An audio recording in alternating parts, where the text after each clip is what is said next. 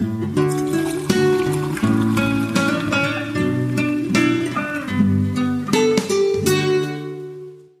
Damen und Herren, herzlich willkommen in der Zukunft. Das Jahr 2022 liegt vor uns. Wir haben alle nicht damit gerechnet, dass wir das überhaupt erleben werden. Und jetzt werden wir darüber sprechen, was es dort vielleicht zu erleben gibt, worauf wir uns freuen wo wir jetzt schon mit leichtem Grusel gucken, wer da auf eine Wand zusteuert und was uns sonst noch alles einfällt zum Thema 2022. Das werde ich besprechen mit dem äh, führenden 2022 Prognostikator Jochen Gebauer. Hallo Jochen. Hallo André. Und dem hellseherischen Sebastian Stange. Hallo Sebastian. Hallo André, ich sehe ein fantastisches Gespräch in unserer Zukunft. Sehr gut. Hervorragend. Mhm. Äh, äh hat es etwas mhm. mit Bier zu tun? Oh, ja, verrückt. Also ich würde ganz gern ähm, über den Held sprechen. Heldbräu aus Oberalsfeld, ein populäres Bier, ein Bier, das ich schon mal nicht mochte, weil es zu populär geworden ist, ja zu beliebt, aber es schmeckt halt. Es schmeckt und deswegen trinke ich es heute mal wieder. Sie haben ihr Etikett verändert. Hm? Da ist es gar nicht mehr so schwer, böse drauf zu sein. Ja, ich habe eher diesen Bellreflex gegenüber dem alten Etikett. Prost, Leute, es schmeckt hervorragend, weiß ich jetzt schon. ich habe nicht verstanden, warum das alte Etikett dein Missfallen erregt hat, aber... Ja, das war damals so omnipräsent. So. Im Landbierparadies, meiner Lieblingskneipe, da wo es sehr viele verschiedene Landbiere gibt, gab es mal eine Zeit, wo 70 Prozent der Kunden immer dieses Held getrunken haben aus der Flasche. Es war einfach zu dominant, es war zu groß. Es hat diesen ganzen, diese ganze Idee kaputt gemacht der lokalen kleinen Biere. Natürlich kommt es immer noch aus dem kleinen Dorf, aber hat dann auch wirklich im großen Maße skaliert. Dann schmeckt es auch eine Weile nicht mehr so gut, weil sie offensichtlich der, der Brauprozess nicht so einfach verzehnfacht werden konnte. Und da war mir das Held einfach irgendwie ein paar Jahre lang nicht sympathisch. Aber ich hab, wir haben zurückgefunden. Ja, das ist jetzt praktisch. Ähm, du bist äh, quasi wieder bei deiner Ex eingezogen. ja.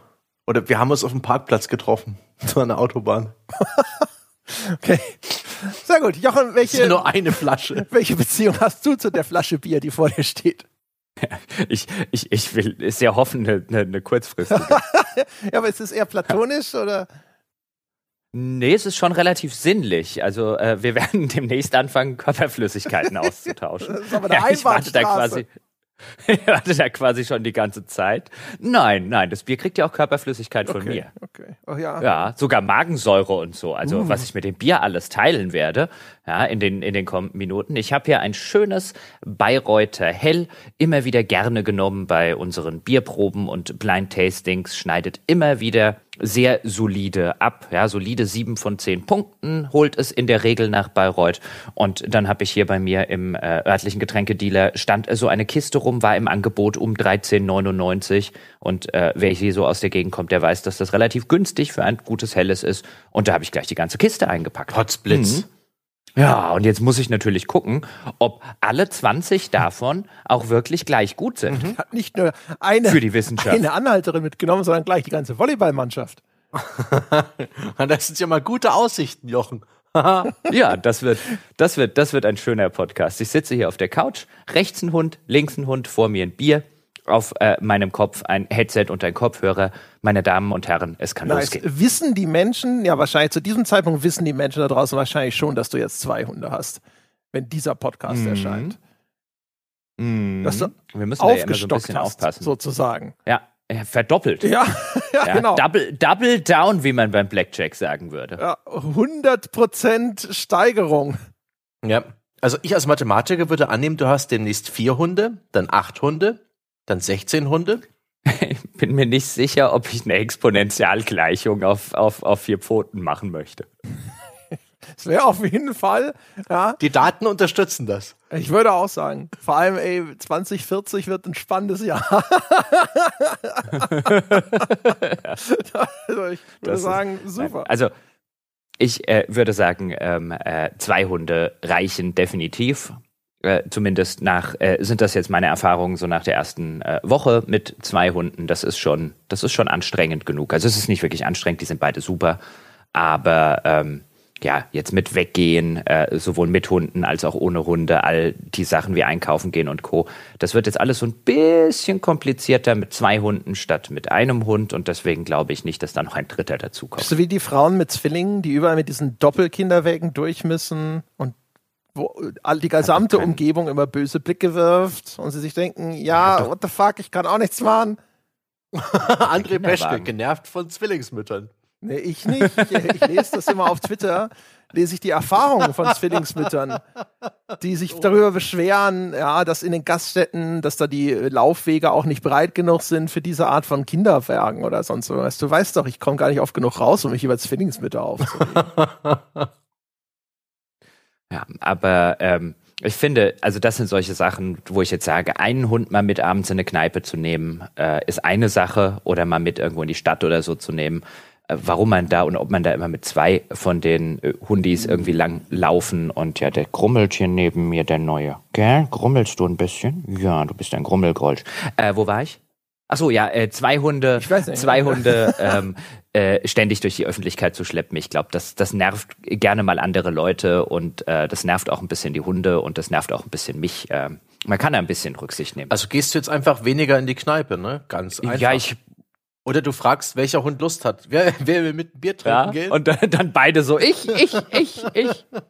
Ja, und so mit Corona und Co. ist es ja sowieso nicht so, als würde man jetzt hier äh, viel in Kneipen, Fußballstadien und so weiter gerade abhängen. Das bietet sich jetzt sehr schön an, diese, diese Wochen um Weihnachten, Neujahr, ähm, die ersten paar Wochen des neuen Jahres 2022, wo es ja auch viel zu spielen geben wird, ja. so spätestens ab Februar so denn alles erscheint, ja, um gleich schon mal so eine Überleitung zu machen. Mhm. Aber der André hat uns noch nicht verraten, was er ja. trinkt. Ihr wisst ja, der Nikolaus hat mich besonders lieb. Ich gehe davon aus, dass es sich dabei um den Nikolaus vom 6.12. Mhm. und so handelt, ja. Und der hat mir ja ganz viel Bier geschickt. Und ich trinke heute den Preisträger, erster Platz im Jahre 2010, 2013, 2019 und zweiter Platz in 2011, 2017, 2018 bei der Austrian Beer Challenge. Ja. Oh Gott, mein, mein Beileid jetzt schon. Nicht mal das Beste aus Österreich, nur das Zweitbeste. Ja, das Beste aus 2010, 13 und 19. Also es war mal das Beste. Auf jeden Fall also 2019 ist ja noch lange nicht, das, das reift doch, die wird doch, ist doch seitdem nur mhm. besser geworden. Das kann ich jetzt bestimmt schon irgendwie bei Sotheby's versteigern lassen, so, so gut gereift ist das. Auf jeden Fall steht hier drauf, es ist einfach geiles Zeug und es heißt Horny Betty. Sexist. Na, no, no. Da müsst ihr erstmal, was heißt denn? Ich hab mir das ja, ich hab das Etikett nicht da drauf gepappt, ja. Und die Österreicher finden das super offensichtlich. Ist da auch eine Betty drauf? Ja, aber das hat mir der Bruder vom Weihnachtsmann persönlich geschickt. Das muss ist man Ist da trinken. auch eine Betty drauf? Da ist eine Frauensilhouette mit Hörnchen drauf. Ich vermute ein Wortspiel dahinter. Uh, die Österreicher sind ja bekannt für, wie, wie, wie subtil sie bei ihrem Humor sind. Österreichischer Humor auf der ganzen Welt bekannt. Mm, mm, mm. Na, das, das schmeckt ein bisschen komisch. so ein bisschen wie Oma unterm Arm auf dem ersten Antrunk, aber das wird schon. Da wird man sich auch an daran werden wir uns gewöhnen, ja. Und äh, was soll, wie gesagt, ja, der Nikolaus persönlich. Was halt, was, was, ja, was haltet ihr eigentlich ne? von folgender Idee? Jetzt mal, also jetzt mal, jetzt mal off the record und so weiter. Und es hört ja Gott sei Dank keiner zu. Aber was haltet ihr jetzt von folgendem? Ich habe so eine Idee. Pass auf, jetzt haben wir diese ganze Anmoderation mit Bier und so weiter. Jetzt wirkt das alles mhm. neu und auf 2022 mhm. abgestimmt. Und an der Stelle spielen wir jetzt einfach den Ausblicks-Podcast von letztem Jahr ein. Merkt keine Sau. Sind dieselben Spiele? Der wird nur besser ja, sind, die, sind dieselben Spiele, auf die wir uns freuen. Alles, was ja aus diesem Jahr ins nächste Jahr verschoben wurde und so weiter und so fort. Also ich glaube, den, den, den können wir den Leuten da draußen einfach nochmal unterjubeln. Also vor allem, ich habe mal nochmal reingeskippt also ich sag mal so, wir, unser, was Prognosen angeht, unsere Prognosen letztes Jahr waren gar nicht mal so scheiße. Ja. Ich glaube, Jochen hat ganz gut vorhergesagt, dass tatsächlich die Konsolenknappheit noch viel länger anhalten wird, als, als man denkt. Ich habe letztes Jahr, ich glaube nicht im Ausflugspodcast, sondern schon einen vorher, habe ich gesagt, es wird bestimmt noch eine ganze Weile dauern, aber Sony wird irgendwann nachziehen mit irgendeinem Game Pass ähnlichen Ding. Da gibt es jetzt zumindest sehr deutliche Gerüchte, dass das demnächst passieren wird. Und Sebastian hat mit seiner unglaublich gewagten Prognose, dass Sega wahrscheinlich an einem neuen Sonic-Spiel arbeitet, auch recht behalten. Haha, verrückt. Ich glaube auch mein Wunsch, dass es endlich mal ein bisschen mehr First-Party-Spiele gibt, die wirklich für Next-Gen optimiert sind und auch so aussehen. Der ist auch ähm, genauso aktuell äh, in 22, wie er in 21 war. ist fantastisch. Da gibt's schon echt viele Schnittmengen. Aber ich denke, wir können ja doch mal so, so halb, ja, so halb im Ernst und halb im Spaß auf das Jahr 2022 blicken. Der Jochen hat zum Beispiel schon schön angedeutet, dass der Februar dann ja gleich so richtig, ne, also wenn sich da nicht noch was tut, und es kann ja immer noch sein, dass da was verschoben wird, dass im Februar aber ordentlich eins auf die Backen bekommt. Da müssen wir uns, da müssen wir, da müssen wir große ja. Spiele untereinander aufteilen und im Akkord zocken, so wie das aussieht. Da knallt's so richtig. Ja, der Februar, der Februar ist der neue November. Ja, das, da wird das Böllerverbot direkt wieder aufgehoben anscheinend. also wer schnappt sich Elden Ring? Ja, ich. Ich bin ja jetzt Deutschlands führender Dark Souls-Experte. Hm. Ich, ich hätte aber auch fast irgendwie Lust. Es ist Vielleicht. Es geht ja meistens eher, also weißt du, es ist kein Problem, wenn alle wollen. Unsere Probleme entstehen meistens immer nur dann, wenn nur einer will. Und dann so, ja, aber Irgendjemand? Hallo? Be bevor wir jetzt übrigens zu den konkreten Spielen kommen, meine Herren, ich hätte echt eine Bitte. Können wir es irgendwie schaffen, weil vielleicht sind wir ja schuld gewesen, vielleicht haben wir die ganze Scheiße ja gejinxt. Können wir es diesmal schaffen, irgendetwas zu sagen wie ein 2022 kann nur besser werden? Weil irgendwie sagen wir das seit Jahren. Das haben wir ja, letztes Jahr auch it, gesagt. it ain't happening. Haben wir letztes Jahr haben wir gesagt, Mensch, du hast, du hast, du hast sogar gesagt, ja, weil das ist ja eine ganz, ganz niedrige Hürde. Da haben wir die, die Messlatte sehr niedrig gelegt, als wir gesagt haben, ja, Hauptsache es wird besser als 2020. Siehst du? Da ging es aber vor allem um Corona und ich sag mal. Nee, nee, don't, don't. Lass es einfach. ja, oh, super, neue Variante confirmed, ja. Andrekron. ja, wenn die Andrekron-Variante dann hier im, im, im Mai hier rumwütet, äh, äh dann wissen wir aber, ja, wer schuld dran ist. Dann kommt der Karl zu dir und haut dir die Dachlatte auf den Kopf. Dann werden alle einfach da sitzen und sagen, es ist wirklich, es ist eigentlich, es ist besser, wenn man sie hat. Ja, dann, ähm, ja, man hat dann Husten, Schnupfen, Müdigkeit und Lust auf Kaffee mit Müllermilch drin. Das ist eine Katastrophe ist die schlimmste Variante ever. Keine hohe, äh, 0% Sterblichkeit über die Sache mit der Müllermilch. Zeig noch mal Delta. Infizierter Speichel wird gehandelt wie Koks. Oh boy, okay. Warum habe ich unterbrochen, Sebastian Elden Ring? Hm? Also generell, äh, Im Februar kommt ja, Februar und Anfang März kommt ja einiges zusammen. Mhm. Da habt ihr jetzt ja schon, oder mhm. Sebastian schon mit Elden Ring, das, äh, das erste genannt, das neue Spiel der Dark Souls-Macher, an dem George R. R. Martin anscheinend sowas von rudimentär beteiligt war, dass er schon seit Jahren nichts mehr damit zu tun hat. Aber Hauptsache alles schön auf den Hype-Train äh, draufgestiegen. Aha äh, und Co. Auch das haben wir übrigens, glaube ich, so ab Ankündigung richtig prognostiziert, ja. dass George R. R. Martin, das, was er dafür geschrieben hat, war sein Name auf einem Vertrag. ja. Und wahrscheinlich hat selbst die Unterschrift vier Jahre gedauert. So schnell ja, schreibt der Mann da nicht. Ich jetzt mal drüber nachdenken. Er wollte wahrscheinlich einfach, das war nur der First Draft und dann wollte er es noch viermal neu machen. ja, genau. Ach ja. Aber Elden Ring, es sieht zumindest interessant aus. Die Trailer sind interessant. Es sieht ähm, hübsch aus. Es hat allerdings auch, sieht atmosphärisch sehr nett aus. Das ist so die Sorte Spiel, auf die ich mich freuen würde, wenn ich nicht wieder wüsste, dass mich das Gameplay abfuckt, weil ich halt einfach nicht der Dark Souls Fan von dem Herrn bin und mit diesem, mit dieser Gameplay Art wahrscheinlich nie persönlich so richtig warm werden werde. Aber ich werde auf jeden Fall mal reinspielen wollen, alleine auch schon um zu sehen, was der George Martin alles nicht daran gemacht hat. Aber das war auch das, also jetzt rückblickend, ich meine, du hast gerade gesagt, ich glaube, wir haben das von Anfang an gesagt, so ja, genau, da wird sein Name draufstehen und sonst nichts. Und jetzt ist ja mehr oder weniger in Anführungszeichen rausgekommen, habe ich auf vielen äh, Spielewebseiten gelesen, so, oh, der George Martin, der hat gar nicht so viel gemacht, wie wir alle gedacht haben. Der ist auch seit Jahren, hat er anscheinend gesagt, hat er schon gar nichts mehr mit dem Projekt zu tun. Und wo ich mir dachte, auch da wieder, was habt ihr denn erwartet? Natürlich hat er damit nichts zu tun. Das war ein PR-Stunt vom ersten bis zum letzten Moment. Für jeden erkennbar, der länger schon sich mit dieser Industrie beschäftigt. Aber Hauptsache mal, es war halt schön für den Hype-Train.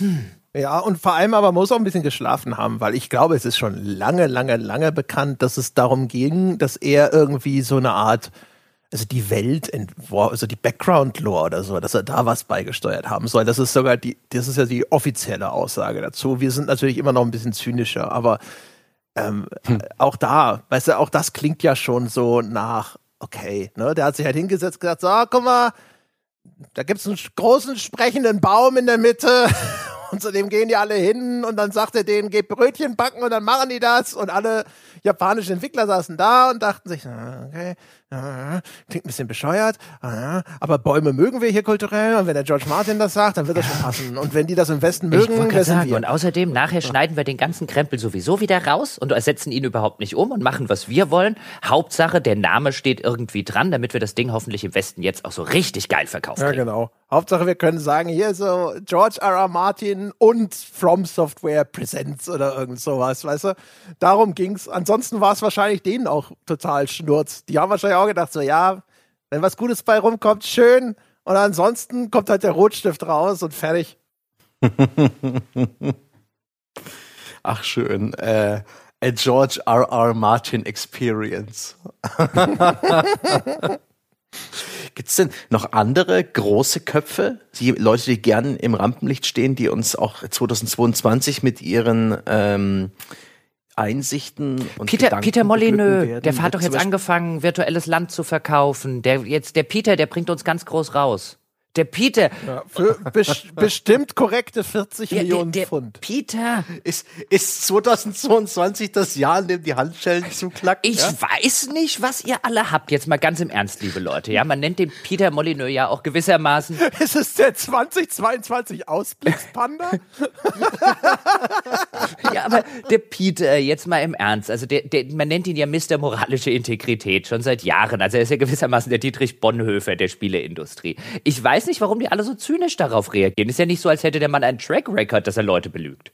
Oder? Es ist ein Träumer, ne? Es ist ein Träumer. Es ist ein, eine ganz naive Seele. Das ist einer, der will einfach nur uns alle glücklich machen. Und jetzt hat er halt rausgefunden, dass man digitale Quittungen verkaufen kann für viel Geld. Und jetzt hat er digitale Quittungen im Wert von 40 Millionen Pfund verkauft. Sicher geht da alles mit rechten Dingen zu und die sind ihr Geld ja, ja. wert. Die hat er auch bestimmt alle exakt so verkauft. Also diese Angabe ist bestimmt hochseriös, dreifach geprüft und sonst irgendwas. Ich glaube auch Peter Molyneux, weißt du? Seit Mhm. Peter Molyneux, seitdem er damals den Pressekodex geschrieben hat, Ja. Ist, da weiß man, was man hat. und ist jetzt eh in der Blockchain. Da kann man ja gar nicht mehr betrügen, ne? Das ist ja alles protokolliert in der Blockchain, ne? Das Ja, ist ja. bombensicher.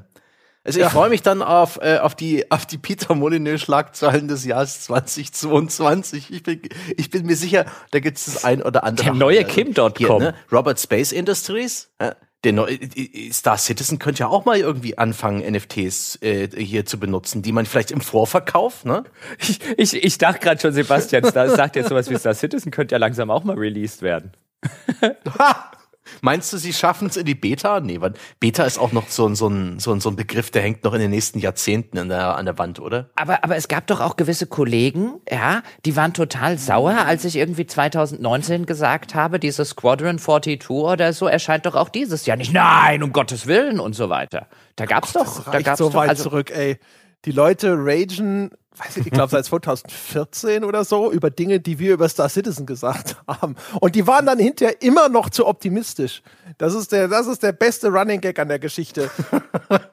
Jedes Mal, von dem Moment an, als wir die Titelgeschichte gemacht haben, Jochen, du erinnerst dich, ne, mit dieser Timeline, was es da für einen Aufschrei gab, als es so aussah, als ob äh, Star Citizen erst, weiß nicht, was 2015, 2016 fertig wird, ich weiß es nicht mehr aus dem Kopf.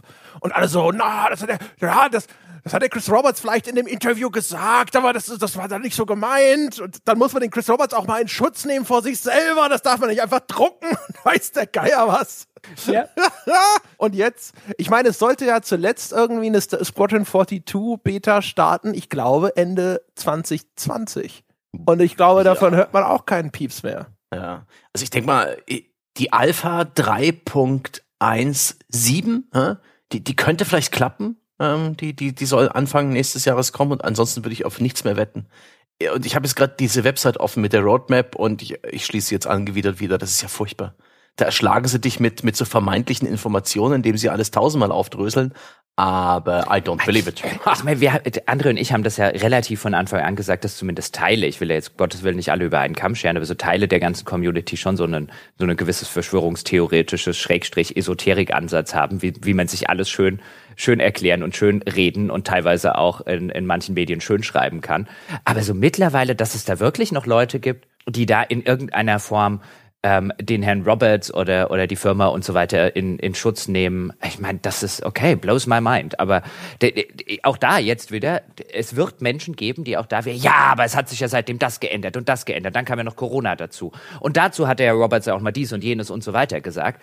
Ich würde nach wie vor nicht so weit gehen zu sagen, das Ding ist ein Scam, aber das Ding ist auch echt nicht weit davon entfernt. Ist auf jeden Fall aber auch hart abgeflaut. Also du siehst so viel mehr. Kritik und Skepsis und Defetismus auch wirklich, sogar auf der eigenen äh, Webseite. Sachen, die waren vor ein paar Jahren alle noch in irgendwelche Reddit-Ghettos wegsegregiert und sowas. Und inzwischen ist da schon, glaube ich, eine relativ breite Ernüchterung eingetreten. Also jetzt so diese glühenden Verfechter also ich habe die selber lange, lange nicht mehr gesehen. Hm. Reden wir lieber über Dinge, die ähm, äh, die Wahrscheinlichkeit haben, innerhalb eines überschaubaren geologischen Zeitraumes zu erscheinen. Weiterhin im Februar dieses Jahres kommen ja zum Beispiel, äh, so äh, Gott und in dem Fall Sony will und die Guerilla Games auch Horizon Zero Dawn 2. Das heißt nicht ganz so, aber damit die Leute da draußen, genau, damit die Leute da draußen wissen, das ist der zweite Teil von Horizon Zero Dawn. Und Anfang Februar, äh, Anfang März erscheint ja auch gleich noch Elex 2 sind zwei Sachen, auf die ich mich durchaus aus unterschiedlichen Gründen freue. Ich glaube, ich habe schon viermal oder so, seit die das announced haben und wieder verschoben haben, erklärt, warum ich mich auf Horizon Zero Dawn 2 freue mhm. und welche Befürchtungen und so weiter ich da habe. Ich will nicht wie eine, wie eine Schallplatte mit Sprung klingen, weil ich glaube, da habe ich einen erheblichen Teil des letztjährigen Castes dazu gesagt, bevor sie es verschoben haben. und ich glaube auch davor, als die erste Ankündigung und so weiter gekommen ist. Deswegen jetzt lieber Elex 2, meine Herren, und insbesondere André. Was erwarten wir uns von Elex 2? Wir hatten ja durchaus Spaß mit dem ersten Elex. Ja, wir hatten durchaus Spaß eigentlich mehr Jetpack.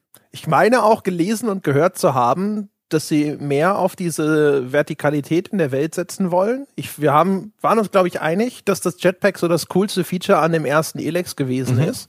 Und dass das einfach die, diese ganze Explorationskomponente extrem bereichert hat. Ja, und ich glaube, ich hoffe, dass, dass sie das so ein bisschen einlösen. Ich hoffe, das stimmt auch überhaupt, dass, dass ich mich gerade richtig erinnere, dass da auch schon in diese Richtung Andeutungen gemacht wurden oder Aussagen gefallen sind. Und ansonsten erwarte ich das Gleiche in Grün. Ja, ich glaube, das ist eine, das ist eine ganz gute Erwartung. Ich meine, Piranha Bytes macht ja seit Gothic 1 immer wieder dasselbe Spiel. In, in ein bisschen moderner, mhm. manchmal auch in ein bisschen größer. Aber äh, an, dem, an dem grundlegenden Spielprinzip hat sich wenig geändert. Und alle paar Jahre habe ich tatsächlich auch immer wieder Lust auf sowas. Ich erwarte mir da um Gottes Willen auch wieder nicht irgendetwas, wo man sagt, du kannst konkurrieren auf einem produktionstechnischen Niveau, auch nur ansatzweise mit äh, Open-World-Spielen, die halt wirklich auf einem AAA-Niveau entstanden sind. Das Ding hier ist kein AAA-Spiel im äh, modernen Sinne mehr. Das ist ein Double-A-Spiel. Das finde ich auch gar nicht, gar nicht, gar nicht schlecht. Aber ich erwarte, oder gar nicht schlimm, aber ich erwarte, dass wir unterm Strich exakt dasselbe zu dem Ding sagen, was wir zu Elex 1 gesagt haben, was man zu jedem Risen hätte sagen können und letztlich auch, was man zu jedem Gothic hätte sagen können. Nämlich, dass uns die Story und die Dialoge und der Ruhrpott-Charme äh, Schrägstrich Ruhrpott-Humor ähm, relativ schnell auf den Sack gehen werden, aber dass es eine nette, interessante Open World hat, die sich zu erkunden lohnt. Ja, genau. Und vielleicht ist das Ende weniger das katastrophal. Das Ende war noch nie weniger katastrophal bei Piranha Bytes Spielen, deswegen ist da nichts zu erwarten. also die Enden waren schon immer scheiße. also die ganzen Geschichten waren eigentlich schon immer ein dampfender Haufen Scheiße. Insofern, äh, wenn wir ehrlich sind, ähm, also bei kein Gothic oder so habe ich wegen der, des tollen Plots oder der tollen Enden oder sonst irgendwie was gespielt. Die haben ihre nicht mal dieses Nacht des Rahmen nee. sie das tollste Ende. Ja, aber nicht deshalb. Nee. Die, also Geschichten konnten die noch nie erzählen. Das, ähm, das ist, das ist da sozusagen nicht. Das, das war noch nie das, weswegen man das äh, gespielt hat. Das ist ein bisschen wie wie Elder Scrolls zum Beispiel, was man auch nicht wegen des Hauptplots, zumindest sollte man das nicht wegen des Hauptplots spielen. Ähm, die ganze Reihe und hier ist es genauso. Also das spiele ich ja, aber da hast du halt schon, also in den Sidequests, narrativ waren einige Elder Scrolls teilweise schon gut. Ja, aber äh, auch da findet man bei Piranha Bytes Spielen meistens äh, immer mal die ein oder andere zumindest skurrile, interessante, witzige Sidequest. Auch da fand ich die schon immer stärker als in ihren ähm, Hauptstories und das Augenmerk auch da genau wie bei Elder Scrolls letztlich. Ich meine, nicht umsonst haben sie ja damals versucht mit Gothic 3 auf diesen Zug von Morrowind und Co aufzuspringen und hätten sie nicht die Backdichte gehabt und einen besseren Publisher als Jovo damals, würden wir heute vielleicht durchaus in einem Atemzug damit reden. Ich glaube, die hätten damals einen Shot gehabt, genau in dieses Elder Scrolls Ding zu hüpfen, wenn die erfolgreich mit Gothic 3 damals gewesen wären. Ähm, aber nicht umsonst haben die das damals versucht, weil ich glaube, die, die, die, die Stärken der beiden Spiele, äh, die äh, ähneln sich schon sehr, sehr stark. Also zumindest was meine Spielerfahrung angeht. Also ich meine, so einen so einen, ob jetzt einen Risen, einen Gothic oder einen Elex. Das Coole ist, die Welt zu entdecken und deswegen ja auch die Sache mit dem Jetpack. Das macht die Entdeckung,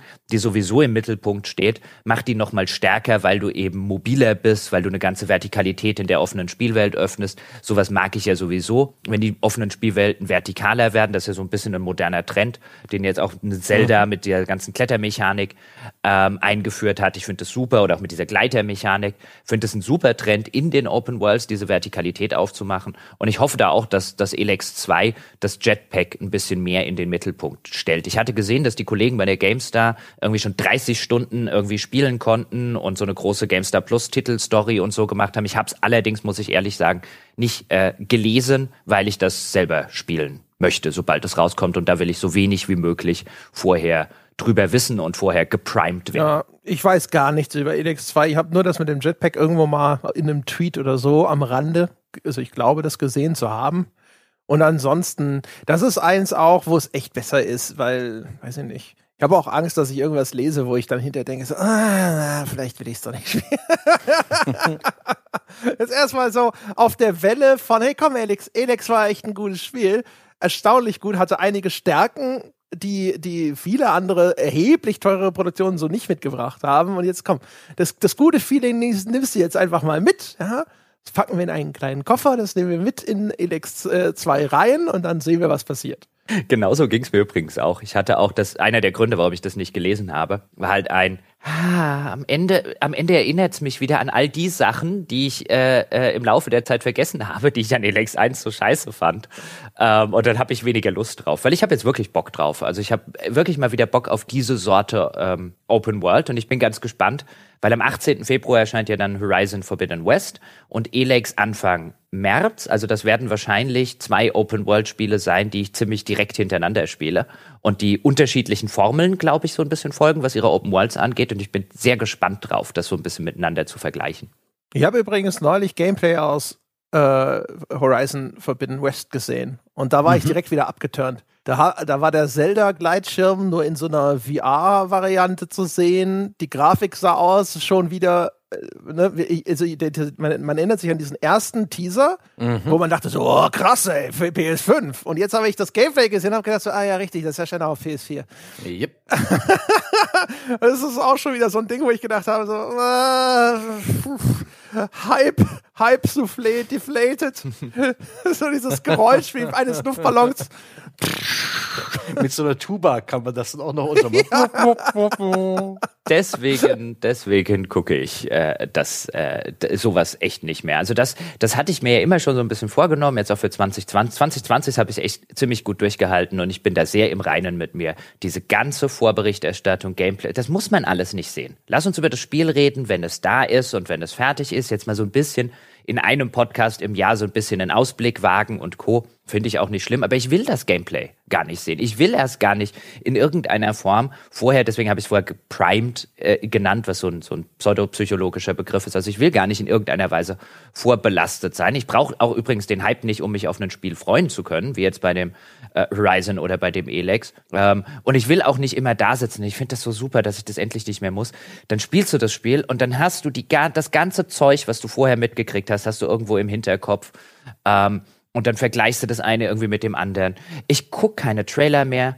Ich guck, also mache ich übrigens auch schon längst bei Filmen, Serien und so weiter nicht. Wenn mich was interessiert, dann gucke ich einfach das fertige Produkt. Lass uns über das fertige Produkt reden. Oder fertiges Werk. Ja, mich interessiert's dann meistens schon. Mhm. Gerade auch, wenn natürlich was komplett neu angekündigt wird, um mal so einen Eindruck davon zu bekommen, was ist es denn jetzt wirklich? In welche Richtung geht's denn? Aber ja, also bei manchen Sachen ist es häufig dann schon eher so. Also halt vor allem glaube, bei so diesen etablierten Sachen ist häufig die, die Feststellung so, ach shit, das sieht schon wieder aus wie A, B, C, D, E, F, G. Es gibt natürlich Ausnahmen, weißt du, wenn jetzt sowas wie, ähm, was ja nächstes Jahr auch erscheinen soll, der zweite Teil von Plague Tales Innocence, das ist halt so ein Spiel, bei dem ich dann wirklich mal das ein oder andere sehe, wenn es irgendwie und gucke, wenn es rauskommt, einfach weil ich mir noch nichts drunter vorstellen kann. Und dann ist es natürlich hilfreich, wenn du Gameplay hast, wenn du vielleicht mal einen Trailer und so weiter guckst, dass du zumindest die Idee hast, was ist denn das für ein Spiel. Aber bei einem Horizon oder bei einem Elex 2 oder so mache ich sowas von weite Bögen um jede Berichterstattung, weil ich weiß, was das für Sorte Spiel äh, ist. Ich weiß, von wem das ist. Ich weiß, sind zweite Teile von was, wo ich den ersten Teil gespielt habe und so weiter. Und die ganzen neuen Features und all das. Warum soll ich mir das vorher wegspoilern? There's, there's no point. Also ich, ich weiß, es kann nicht mehr dafür sorgen, dass ich mich mehr drauf freue. Ich freue mich nämlich schon drauf, die Dinger zu spielen. Das Einzige, was es machen kann, ist mir vom Spaß was wegnehmen. Manchmal kann es schon. Also manchmal, ich, also gerade bei Horizon, das habe ich eigentlich auch geguckt in der Hoffnung, dass ich irgendwie dachte, so, das hype mich nochmal. Weil bei Horizon irgendwie, weiß ich nicht, je näher es rückt, desto mehr sitze ich da und denke so, puh, okay, wird schon, der erste war gut, ne? Erinnerst dich schon, der erste war gut. Wirst du schon Bock drauf haben. Aber mal sehen. Wird sehen. Wir, wir, wir müssen ja, genau, wir müssen ja eh gucken, meine Herren. Ich wollte es gerade auch nochmal sagen. Also das Horizon Forbidden West erscheint am 18. Februar. Am 25. erscheint Elden Ring. Und dann erscheint am, glaube ich, 1. März Elex 2. Das sind jetzt so die drei Sachen, über die wir jetzt gerade geredet haben. No, ah, ah, und am ja. 4. Februar erscheint noch Dying Light 2. Also, dass Dying Light 2 erscheint, glaube ich, in dem Moment, wo es auf, nicht nur auf meiner Festplatte ist, wo ich es gestartet habe und es läuft tatsächlich, ich kann es tatsächlich spielen. Ich glaube es auch im Intro noch nicht. Das ist aber, das ist schon wieder die optimistische Perspektive. Ich glaube nämlich mittlerweile, das erscheint am 4. Februar. So Cyberpunk-Style? Ja, also irgendwas in der Art. Ich, äh, ich, ich, äh, das ist einer von denen, die habe ich auch äh, bei mir unter der Rubrik äh, potenzielle Car Crashes 2022. Ja, schon mal die, äh, die, den Kameramodus im Handy einschalten, äh, auf Schrittgeschwindigkeit verlangsamen und dann zur Beifahrerseite rausfilmen. wie, wie ist nochmal die Nummer vom Bildlesereporter, ja? wo, wo kann ich die Bilder hinschicken? Ja, ganz genau. Das macht man übrigens nicht in echt, meine Damen und Herren, nur bei Computerspielen. Nein, das, darüber lacht man bloß. Da gibt's so einiges. Bei Dying Light kann ich mir vorstellen, dass sie schon irgendwie ähm, A, das Ding einfach ein bisschen verbuggt rausbringen, also nicht so ganz fertig, oder B, vielleicht sogar ist so ein bisschen wie bei Halo Infinite, offensichtlich um einen Großteil der geplanten Features beraubt in so einer Notfalllösung. Kastriert. Ja. Ich glaube, ich, also wenn das da jetzt wirklich erscheint, ich glaube, dass dann wahrscheinlich ist da irgendwo einer mal schön mit der ja. Axt durchgegangen. Vielleicht machen sie einfach ein lineares Spiel aus ihrem ehemaligen Open-World-Spiel. Es gibt eh viel zu viele Open-World-Spiele 2022, darüber kotze ich mich aber nachher noch aus. Ähm es wird halt die eine Mission geben, die wir damals auf der Gamescom ja. gesehen haben. Und, und sie wird weniger Lösungswege haben. ja. und hat, die hat vielleicht noch alle Lösungswege, ja. ja, aber in reduzierter Form und es ist die eine Showcase-Mission, wo du sofort weißt, okay, das war die eine Version mit den 15 Lösungswegen Ding und so und dann alles andere, alles andere ist nicht mehr so. Ja, das ist der eine, das ist dann der Höhepunkt des Spiels und danach kommen nur lineare Missionen, wo du, wo die Entwickler sagen, fuck it, dann machen wir einen Missionsmarker und lassen den Spieler da hingehen und dann den Knopf drücken. Bei allen anderen kannst du halt schleichen oder schießen. Mm, lecker, lecker. Ach, herrlich. Ja, äh, apropos Stalker, ein Stalker 2 ist ja auch noch irgendwo auf den äh, Fahrplänen, aber das würde ich jetzt einfach mal ausschließen, dass das erscheint. Ja, vor allem, da, nachdem sie jetzt da diese NFT-Ankündigung gemacht haben, ist es ja erstmal sowieso erstmal so von der Liste gestrichen. Ja. Das ist ja mal, das ist das, das ist der Moment, wo der Entwickler zu erkennen gibt, ja, also an dem Spiel selber ist nichts, was interessant wäre. Aber. aber. Ja. Also wer kurz nach Peter Molyneux äh, oder kurz vor, ich weiß gar nicht, wie da jetzt die Zeitlinie wirklich gewesen ist, auf den Gebüsch springt und sagt, ich habe auch NFTs in diesem Spiel, von dem sie überrascht sind, wenn es dann wirklich erscheint. Ja, um Gottes Willen. Mhm. Ja, ach Gott. Ja, aber ich, du hast vorhin was Schönes angesprochen und zwar da äh, Flops mit Ansage oder halt so Autounfälle, auf die wir schon uns vorbereiten, indem wir schon mal das Handy rausziehen und die Kamera einschalten und äh, den Zeitlupe-Bildmodus vorbereiten. Ähm, wovon erwarten wir denn noch, dass es floppt? Außer vielleicht Vampire The Masquerade Bloodlines 2, wo wir uns ziemlich sicher sind, nicht wahr, Jochen? Das ist aber mal wieder so ein Fall von, erscheint das tatsächlich?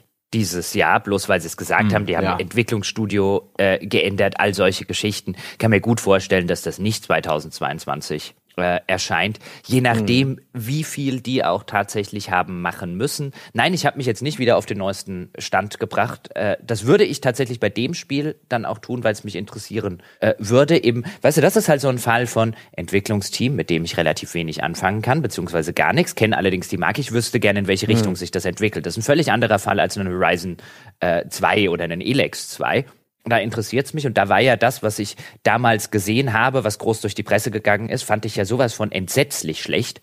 Ähm, auch die Dialoge, wie es geschrieben war und so weiter und dachte, um Gottes Willen, das ist kein Vampire. Gott sei Dank hat es dann irgendwann der Publisher auch äh, eingesehen und äh, anscheinend äh, sehr erheblich was hinter den Kulissen geändert. Aber ich kann mir gut vorstellen, dass die extrem viel wegwerfen mussten und ich kann mir auch extrem gut vorstellen, dass die lange nicht so weit waren, wie es in der Öffentlichkeit dargestellt wurde. Also das ist ein Fall äh, von einem Spiel, wo es mich überhaupt nicht überraschen würde, wenn das nicht 2021 erscheint. Ein zweiter Fall, wo es mich nicht überraschen würde, wenn die sich mehr Zeit nehmen, wäre Baldur's Gate 3. Das soll ja 2022 erscheinen. Ähm, würde mich auch nicht wundern, hm. da irgendwann ein Announcement zu sehen. Hier, liebe Leute, wir lassen uns noch, was weiß ich, bis Anfang 2023 zum Beispiel Zeit. Auch je nachdem, wie sich das Release-Fenster gegen Ende des Jahres ähm, darstellt. Ich glaube, das ist so ein Spiel, so ein Baldur's Gate 3 ist zum Beispiel so ein Spiel, wo ich mir sehr gut vorstellen kann, dass Larian ein Auge drauf hat. Wann erscheinen wir und was erscheint da sonst noch? Und wenn sich der Herbst jetzt zum Beispiel wieder so darstellen würde wie dieses Jahr, könnte ich mir viel eher vorstellen, dass Larian sagen würde, alles klar, dann beeilen wir uns sozusagen ein bisschen und gucken doch noch. Und mhm. je nachdem, wie sich der Herbst vielleicht sonst darstellt, ich kann mir zum Beispiel nicht vorstellen, dass die unbedingt jetzt in einem Release-Fenster mit einem Starfield konkurrieren wollen würden, weil das haben sie auch gar nicht nötig. Wenn die zu einem richtigen Zeitpunkt erscheinen, dann haben die ihre Verkäufe. Ähm, und dann haben die auch ihre öffentliche Aufmerksamkeit, gerade mit sowas wie Baldur's Gate 3. Da würde ich jetzt gar nicht in so einen Starfield-Release reingehen. Aber auch Starfield ist ja was, das habe ich, glaube ich, gesagt, als sie den Release gesagt haben. Ich glaube noch nicht, dass Starfield dieses Jahr erscheint. Starfield ist der typische Fall. Das hat einen Release-Termin bekommen, weil das der nächste Schritt in der Hype-Leiter ist, dass man diesen Termin braucht und alle Leute sich darauf freuen können. Hm. Das wird vor Herbst garantiert nochmal auf 2023 verschoben. Das ist meine not so steile These für dieses Jahr. Ja, es ist vor allem ja auch noch dieser typische Symboltermin, ne? Mhm. Der 11.11., .11., der typische Standard Skyrim sonst was Termin. Also das ist halt schon, das sieht halt einfach nicht mal aus wie ein wie ein echter Termin. Das sieht halt aus wie so ein Fake-Termin. da sieht man den Instagram-Filter auf diesem Termin eigentlich schon so ein bisschen. Ja, das ist tatsächlich, ich meine, weiß ich nicht, wie, wie üblich sind Verschiebungen bei den Bethesda-Announcements? Ich glaube, wahrscheinlich in den letzten Jahren war es ganz okay, oder? Also so Die haben Fallout in den letzten so Jahren aber auch sehr spät angekündigt. Ja, genau. Die haben ja vor ein paar Jahren irgendwie das Fallout angekündigt im Sommer, das im Herbst erscheinen sollte und sind damit ganz gut gefahren. Mhm. Und, und haben behauptet, das machen wir in Zukunft immer so. Und dann haben sie es, glaube ich, einmal noch gemacht. Ja, und also vor allen Dingen, das ist so offensichtlich ein Fake-Release-Termin, also mit der Maßgabe, ich glaube, er ist nicht 100% fake, die werden schon sagen, na, wenn wir es bis zum 11.11. .11. hinkriegen, wäre ja cool, das an dem Tag zu releasen. Aber das ist in jeder anderen Hinsicht ist das so ein offensichtlicher Fake-Release-Termin. Äh, so weit im hm. Vorfeld einen Termin zu nennen, ähm, angesichts auch von Umständen, wie ob das jetzt Hardwareknappheit ist, Grafikkartengeschichten und so weiter, alles, was wir schon im, im Rückblicks-Podcast besprochen haben, aber jetzt auch weiterhin Corona-Pandemie und Co., Arbeitsbedingungen unter Corona und so weiter. Das ist ein Release-Termin, den sollte man nicht nur mit diesem englischsprachigen Grain of Salt nehmen, den sollte man halt erstmal nicht ernst nehmen. Ja, das hm. ist eher so ein Target-Render. Ja. so, ja, so, wäre schon cool und so. Aber ist echt schade. Aber ich hier, jetzt hier so, ne, Küsschen in Richtung meines I Want to Believe Posters. Es wäre schon schön, wenn es klappt. Ja. Ist ungefähr auf der, äh, auf ja. der Wertigkeit einer E-Mail, die es man im Spam-Ordner findet, dass äh, junge Single-Frauen in deiner Gegend äh, dringend äh, deinen Kontakt möchten. Die warten doch nur. Ja, junge Single-Open-World-Rollenspiele äh, suchen Kontakt. Die sind verzweifelt, Sebastian. Verzweifelt. Also, das ist aber wirklich so. Also, wenn du irgend, also wenn ich jetzt, ich, egal welchen, wen ich jetzt in meinen Kontaktlisten fragen würde, der schon jemals an der Spieleproduktion als Producer zum Beispiel mitgearbeitet hat, wie viel Wertigkeit ein Release-Termin, der zu diesem Zeitpunkt genannt wurde, anderthalb Jahre in die Zukunft ist, die werden alle sagen null. Die werden sagen null außer Call of Duty. Ja, nur Call of Duty erscheint so sicher wie das Arme in der Kirche Anfang November. Und äh, da, da gibt es keinen. So, ansonsten wird einfach das gleiche Spiel nochmal rausgestellt, in einer anderen Verpackung, aber es erscheint. Die haben halt auch immerhin irgendwie äh, äh mehrere Studios, die parallel immer versetzt an irgendetwas arbeiten. Mhm. Ja, und ja. insgesamt eigentlich alle immer gleichzeitig an einem, wie es aktuell aussieht. Also sie, äh, wenn dann einmal Crunch ist, das letzte halbe Jahr packen alle mit an, aber es ist ein Modus, der funktioniert für Activision. Der ist nicht toll, der tut mir ein bisschen leid für alle Beteiligten. Der ist auch kreativ sicherlich nicht so geil. Ich bin super gespannt, ne? Was wird denn wohl das neue Call of Duty für ein Szenario haben? Modern Warfare 2. Äh, stimmt, oh Gott, stimmt, das ist auch wieder dran, ne? Ja, ich ja glaube. es wird Modern Warfare 2 heißen und damit machen sie ihre, äh, die, die Verkomplizierung ihrer Spieletitel perfekt. Aber auch, ja, das wird, das wird nicht das schlechteste Spiel des Jahres sein. Das wird wie üblich solide Kost und der Multiplayer wird halt hui oder pfui, je nachdem, ob irgendwelche Fein, Feineinstellungen der Community passen oder nicht und alle zocken Warzone. Daran wird sich nicht viel ändern. Das ist ja noch schlimmer als früher. Ja, aber Call, Call, of Duty ist doch das Tatort der, der Spiele. Weißt du, einmal im Jahr statt jeden Sonntag und so, so weiter. Bisschen, und viele ja. Leute gucken es gerne und es ist ja auch relevant, aber so ein, ich habe seit Jahren keinen. Mhm. Doch, ich habe mal einen geguckt, der war schrecklich. so wie ich einen Call of Duty mal gespielt habe, es war schrecklich. Aber ähm, das ist halt so auch wie. Tatort fand ich schon als Kind scheiße. Und ich habe als Kind wirklich Na, die geguckt. mit Schimanski waren super. Ja, mit Schimanski, das zählt eigentlich nicht. Ne? Das ist schon ein bisschen unfair. Ja, das stimmt, aber das ist ja eigentlich, das haben sie ja davor und danach und sonst auch nie wieder gemacht, glaube ich. Also, aber also, so der, der typische Tatort, ja, der war so langweilig, dass ich den sogar als Kind nicht sehen wollte. Ich kann die bis heute auch nicht schauen. Aber ich will es nicht in Richtung Fernsehen abbiegen, sondern ich, ich bin noch bei den Flops. Es, es gibt noch einen Flop, wo ich mir relativ sicher bin, wenn das erscheint dieses Jahr, das wird niemanden groß interessieren. Das dürfte das Avatar-Spiel sein, ähm, dieses Open-World-Spiel von äh, Ubisoft. Dazu müsste doch der Film auch kommen, oder? Das ist doch gekoppelt an den Film. Nee, ich dachte, die haben jetzt, die haben jetzt extra das Spiel irgendwie ähm, auf Teufel komm raus äh, rausgebracht, so nach dem Motto, okay, wir können nicht auf die Filme warten, wir kündigen jetzt einfach Avatar Ach, irgendwas. Stimmt, Bums. Ja, sie haben sich ein bisschen entkoppelt von. Sie haben Film. sich entkoppelt, ja, damit sie überhaupt was rausbringen ja, können. Ja, Und äh, Cameron hat kürzlich in einem Interview, das habe ich heute noch zufällig gelesen, ähm, einfach so ein bisschen die, die Hoffnung gedämpft. Äh, Zitat: ähm, Das große Problem ist, äh, werden wir irgendwelches Geld verdienen? Ja? Große, teure Filme, die müssen müssen auch wirklich viel Geld wieder einbringen und wir sind in dieser Welt post-Covid, post-Streaming. Vielleicht können wir nie wieder diese Box-Office-Nummern sehen. Wer weiß das schon? Das ist alles gerade ein großes Würfelrollen. das klingt wie. Vielleicht mache ich es auch einfach gar nicht. Meinst du, er will, man, meint die Leute, er will, dass man ihn bittet, ja? also wenn ihr nicht ins Kino geht, wenn ihr mir nicht, ja, signalisiert mir einfach eure Bereitschaft, ja, dass ihr einen Avatar 2 auch verdient habt. Und ansonsten. niemand wartet auf den Avatar 2 Film und niemand wartet auf Ubisofts Avatar Spiel. Und ich meine, Ubisofts Avatar Spiel ist ein, Open World Spiel und ähm, Open World Spiele haben wir im Jahr 22 zumindest laut Release-Liste und Ankündigung mehr als in den letzten Jahren. Elden Ring, Saints Row, Dingsbombs, Dying Light 2, Horizon Forbidden West, Sonic Frontiers, Zelda Breath of the Wild 2, Batman Knights, Suicide Squad das Avatar-Spiel, Hogwarts Legacy und wer weiß was sonst noch. Wir werden zugeschissen mit Open World. Das wird, boah, die Open World-Müdigkeit äh, Ende 22, Anfang 23, die wird, die kann man in, in, in Scheibchen schneiden. Das verspreche ich euch jetzt schon. Weiß ich nicht, wann haben wir den Podcast gemacht mit den, mit den offenen Welten und Müdigkeit? Jochen, war das in 16 oder 17? ja, vor allen Dingen, vor allen Dingen, was, also Hogwarts Legacy zum Beispiel, also dieses Harry Potter Open World von Avalanche, mhm. ähm, das ja, glaube ich, über Warner rauskommt. Das ist so, ich glaube, das ist das, das, das Triple-A-Spiel, das dieses Jahr keine Sau interessieren wird. Ich meine, wo willst du denn heute noch mit der Harry? Ich weiß, Harry Potter Bücher und Merch und so weiter verkauft sich immer noch. Kinder. ja. Und die fantastischen Tierwesen kriegen ja, ihren dritten Teil. Ohne Scheiß, Kinder. Unterschätzt das nicht. Ja, außerdem sorgt ja J.K. Rowling dafür, dass sie auf Twitter immer im Gespräch bleibt. Ja, ich sehe aber keinen, also ich habe zumindest, ich habe zumindest nirgendwo gesehen, dass das zum Beispiel für die Switch erscheinen soll. Was, wir sind bei Kindern. Ja, ich sehe überall nur PS4, PS5, Xbox und, und, und PC. Hab nirgendwo eine Switch-Sache gesehen. Also das ist ein, das ist die Sorte Spiel, bei der ich glaube, dass das kein Publikum hat. Ja. Also ich sehe es nicht. Ich weiß nicht. Diese Franchises, die einmal so ein Milliardenpublikum hatten, sowas schrumpft halt. ja, aber es, es, gab noch nie einen Erfolg, also einen wirklich erfolgreiches Harry Potter, Harry Potter Spiel. geben. Die EA Harry Potter Spiele waren tatsächlich ja, ganz erfolgreich. Also es war jetzt nicht keine Blockbuster Mega sonst, aber die waren schon für EA, glaube ich, ganz gutes Geld. Mhm. Ich denke auch, das dürfte. Und das hätte ich da auch nie gedacht, weil das war auch für mich immer so, was?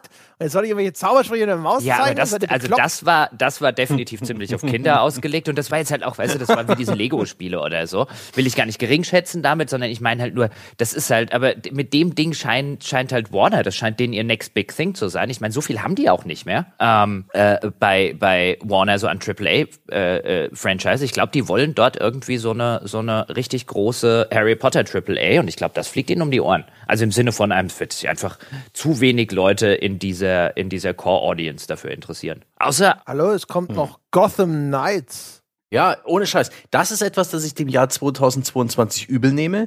Diese ganze Verfranchisierung. Ja, dass wir jetzt halt Marvel ähm, und, und DC und so weiter und, und, und Disney und, und weiß ich nicht, Indiana Jones, dass es halt nur noch Brands gibt. Und diese Brands verkleben, ja, die, äh, die Studios, die eigentlich sonst gute Spiele machen könnten. Dieses, ähm, das gibt doch jetzt dieses ähm, Gotham Knights ist doch so ein Taktikspiel oder sowas ähnliches, das macht doch auch Warner und beschäftigt ja. damit Firaxis, die stattdessen halt ein gutes 4X-Spiel machen können. Ja, genau. Und Rocksteady macht das Suicide Squad ja. auch für Warner. Grundgütiger. Ich weiß nicht, ob, das, ob ich das cool finden kann, weil ich habe einfach kein Interesse mehr an den großen Brands das neue Quantic Dream Spiel ist ein Star Wars Spiel und damit für, komplett für mich uninteressant geworden. Ich habe keine Lust mehr auf Star Wars. Das ist ein Korsett, das jede Story in irgendeiner Form äh, auf, auf äh, feste Bahnen lenken wird, weil es Fanservice beinhalten wird, weil es irgendwie äh, von den Disney-Zensoren freigegeben wird, was garantiert nicht sich was trauen kann, ähm, weil es mich nicht überraschen kann, weil es irgendwelche Cameos drin haben wird und uh, und da gibt's irgendwelche Analysevideos mit den tollsten Easter Eggs ich könnte im Strahl kotzen. Ich will einfach das Entwicklerstudios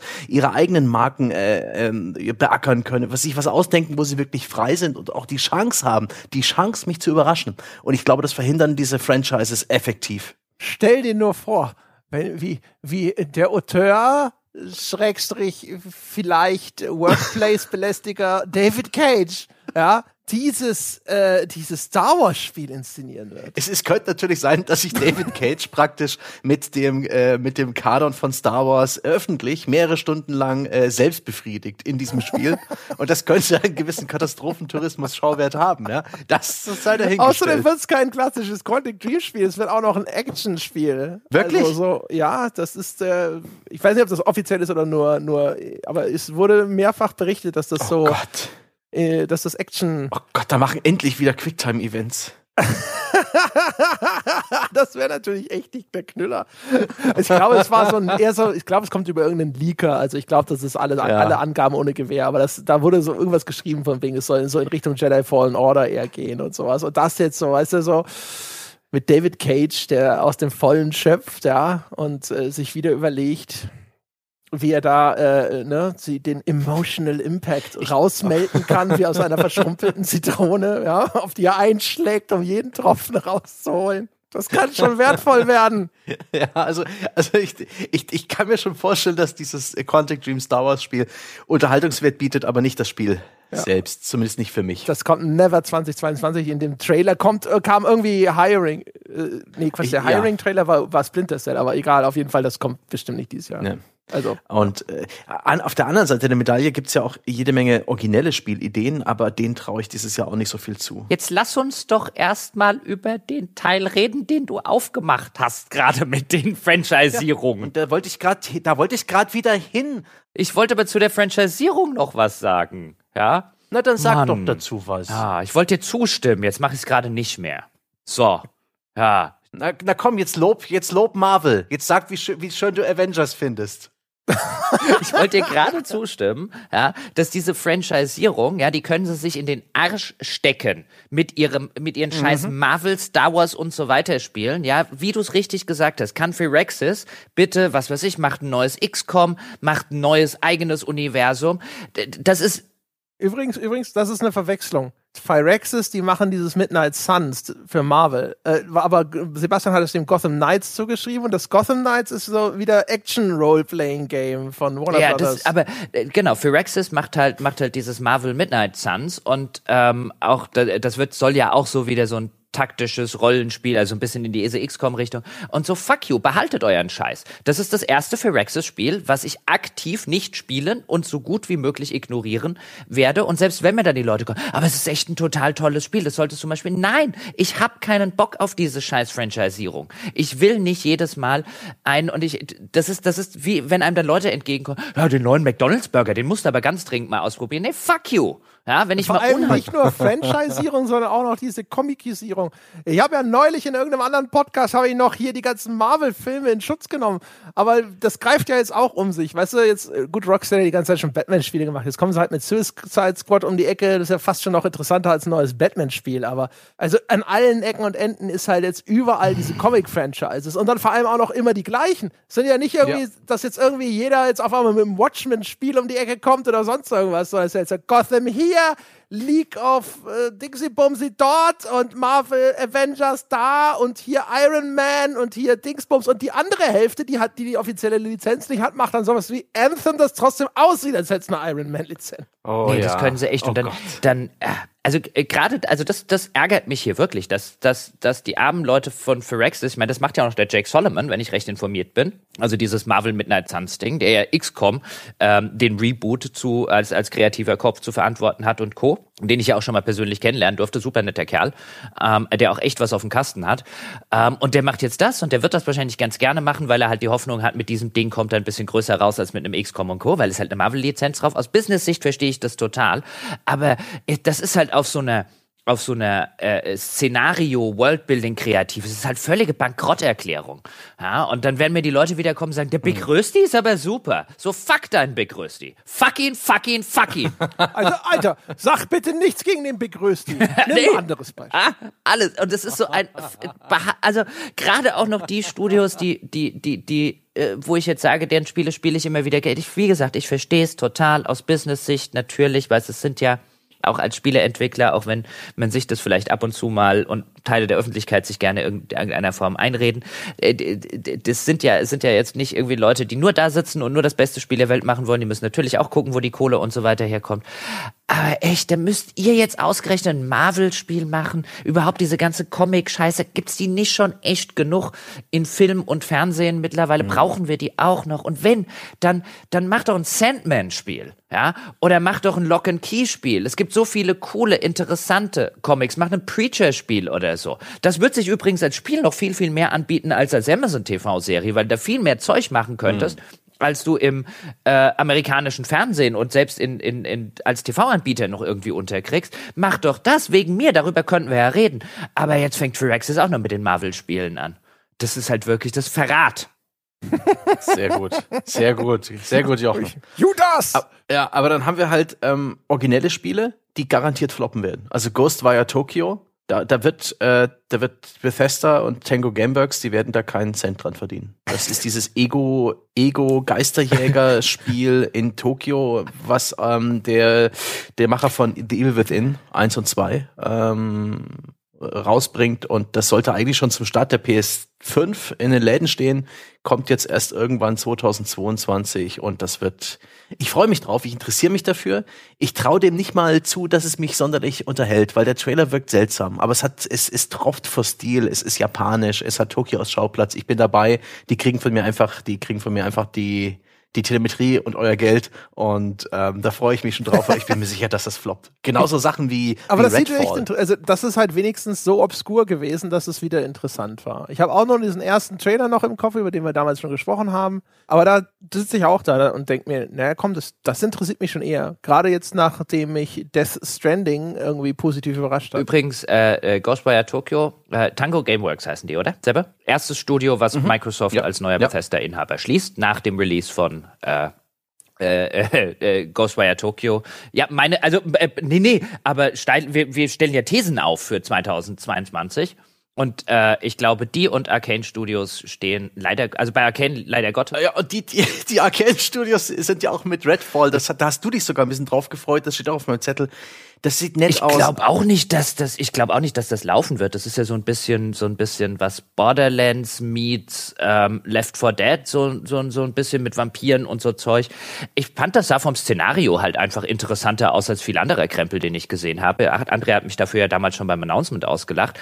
Aber ich glaube, das sind die beiden letzten, letzten Strikes dieser beiden Studios. Ja, ähm, ja äh, das fürchte ich auch. Wobei bei Arcane kann ich mir vorstellen, dass sie vielleicht also weiß ich gar nicht. Sie bekommen die Pistole auf die Brust Denk gesetzt. an den Game Pass. Und mhm. also es gibt ja die, ne, es gibt die Möglichkeit schließen oder es gibt die Möglichkeit, halt die Fresse, du machst jetzt das. Bei, äh, ne, bei Arcane, und ich kann mir schon vorstellen, es gibt ja inzwischen mehrere Standorte, also Arcane Lyon und Arcane Austin. Ich glaube, das Redfall mhm. ist Arcane mhm. Austin oder so. Ich kann mir vorstellen, dass sie vielleicht einen Standort schließen. Ich glaube nicht, dass sie Arcane Ich glaube nicht, dass es die, die, die, die ersten sind. Ich glaube, die ersten sind Tango Gameworks, die danach Geschichte sind. Also steile These jetzt. Ich glaube, also nicht im Sinne von einem, ich mhm. wette da jetzt viel mhm. Geld drauf, aber es macht ja keinen Spaß, solche Podcasts mit Ausblicken zu machen, ähm, ohne steile Thesen. Und ich glaube zumindest Arcane wird den Leuten bei Microsoft sehr, sehr genau erklären müssen müssen, warum sie sie weiterhin offen lassen sollen. Spätestens, wenn das Redfall so ausgeht, wie wir das wahrscheinlich alle drei denken, was den Verkaufserfolg angeht. Weil Bethes äh, Microsoft hat das Ding gekauft für Bethesda und für Rollenspiele. Die brauchen diesen Open World Rollenspielkrempel im Game Pass. Deswegen mhm. war das ein guter Kauf. Aber die werden sich nach den Releases, ich meine, die haben jetzt ja sozusagen ähm, das Zeug halt einfach mitgekauft. Da macht es keinen Sinn, das jetzt irgendwie einzustellen, weil auch da wieder Game Pass Überlegungen und Co. bei irgendwas, was schon zu drei Viertel zu Ende entwickelt ist, wärst du wahrscheinlich dämlich, das einzustellen, außer du musst unbedingt. Aber danach zu sagen, rentiert sich der Spaß noch, kann mir gut vorstellen. Und ich, ich glaube auch, dass, dass Arcane keine Lizenz mehr hat. Ich glaube auch einen Dishonored 3, wenn man sich die Verkäufe von einem Dishonored 2 und so weiter anschaut. Ich glaube nicht, dass das was ist, wo du weiter AAA-Kohle einfach rein investieren würdest, wenn du Microsoft bist. Bei Bethesda habe ich es ja noch ein bisschen verstanden, weil die wollten ja auch Publisher sein. Die wollten ja, als sie noch unabhängig waren, bei den Großen mitspielen und da musste halt ein paar mehr Spiele veröffentlichen als alle sieben Jahre in Elder Scrolls und zwischendurch vielleicht mal ein Fallout. Ähm, äh, insofern war das ja sozusagen den ihr, den ihr komplettes zweites Standbein. Dass die das nicht einfach dicht machen, ist klar. Aber was hat Microsoft davon? Also gerade von so einem Tango Gameworks nix.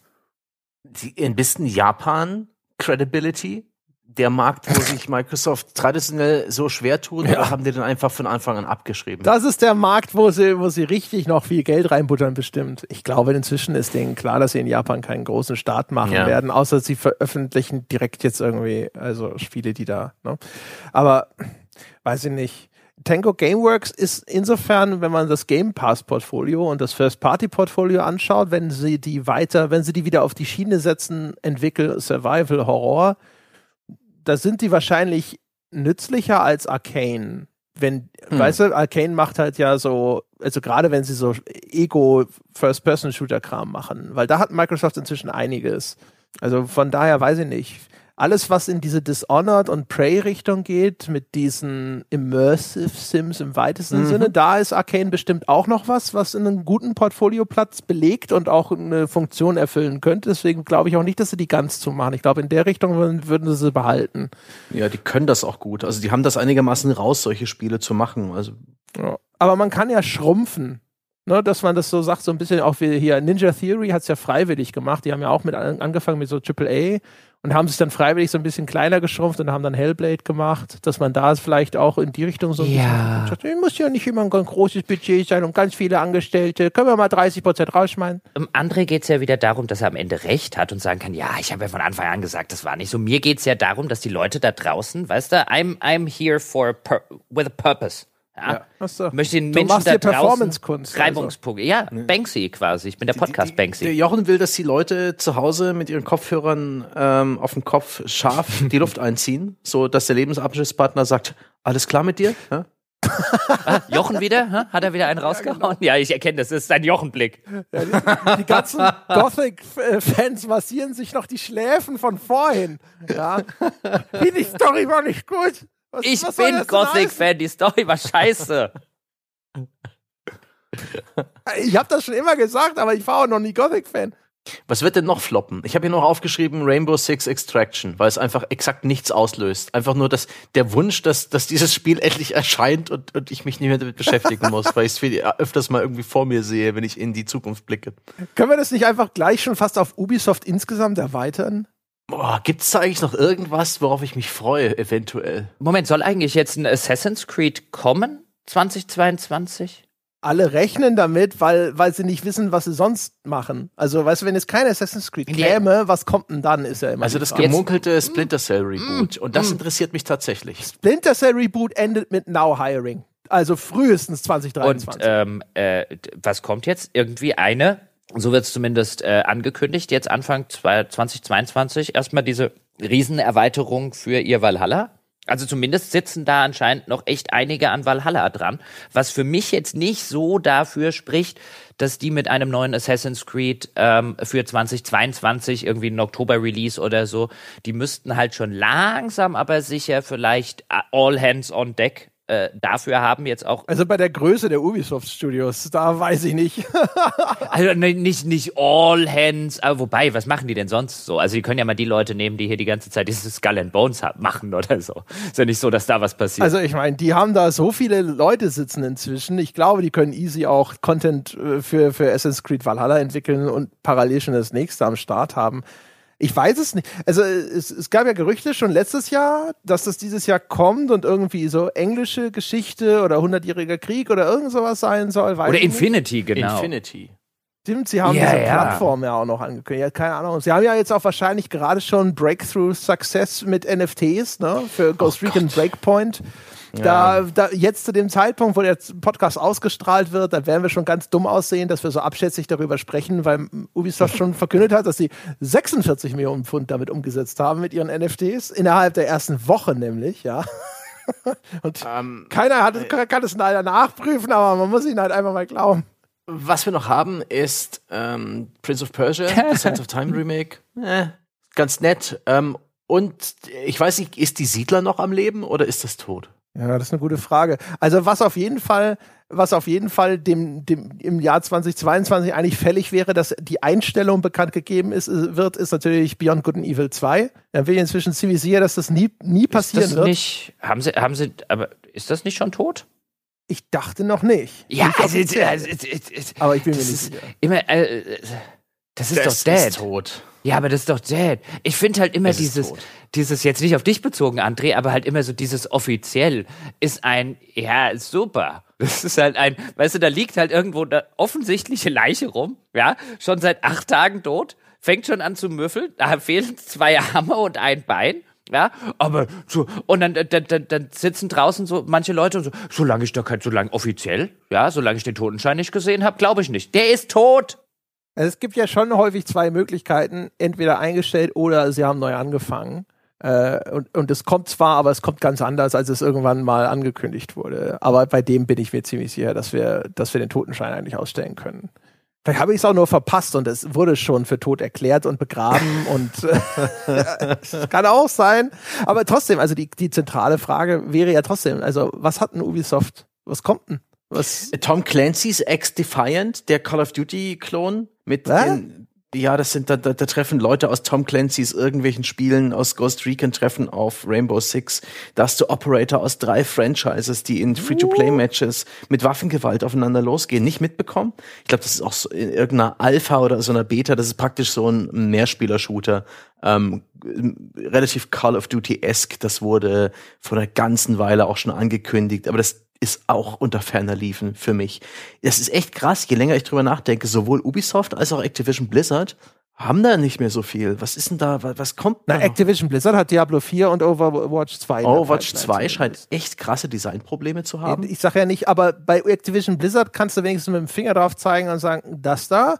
Und wahrscheinlich, ja. also ne, ob, ob, das jetzt 2022 ja. kommt, weiß ich nicht. Das weißt du bei Diablo 4 natürlich auch nicht. Nee. Aber und die haben auch Call of Duty zumindest, das ist eine Bank, das kommt raus. Aber was Punkt, hat ein ja. Ubisoft? Also ich habe das Gefühl, dass wir irgendwie fast jedes Jahr irgendwie so sagen, was hat ein Ubisoft? Was macht denn Ubisoft? Wohin geht die Reise für Ubisoft? Außer in dem Jahr, wo Assassin's Creed Origins erschienen ist. Da hatten wir auf einmal das Gefühl, so, oh guck mal, Ubisoft kann es noch, sich so ein bisschen neu erfinden. Also mein Eindruck war ein bisschen ein anderer. In meiner Erinnerung haben wir gerade in der Anfangszeit häufiger mal Ubisoft eher äh, hervorgehoben mit einem, die trauen sich noch was, also zum Beispiel Beyond Good and Evil 2 und so weiter ja. haben wieder aufleben lassen.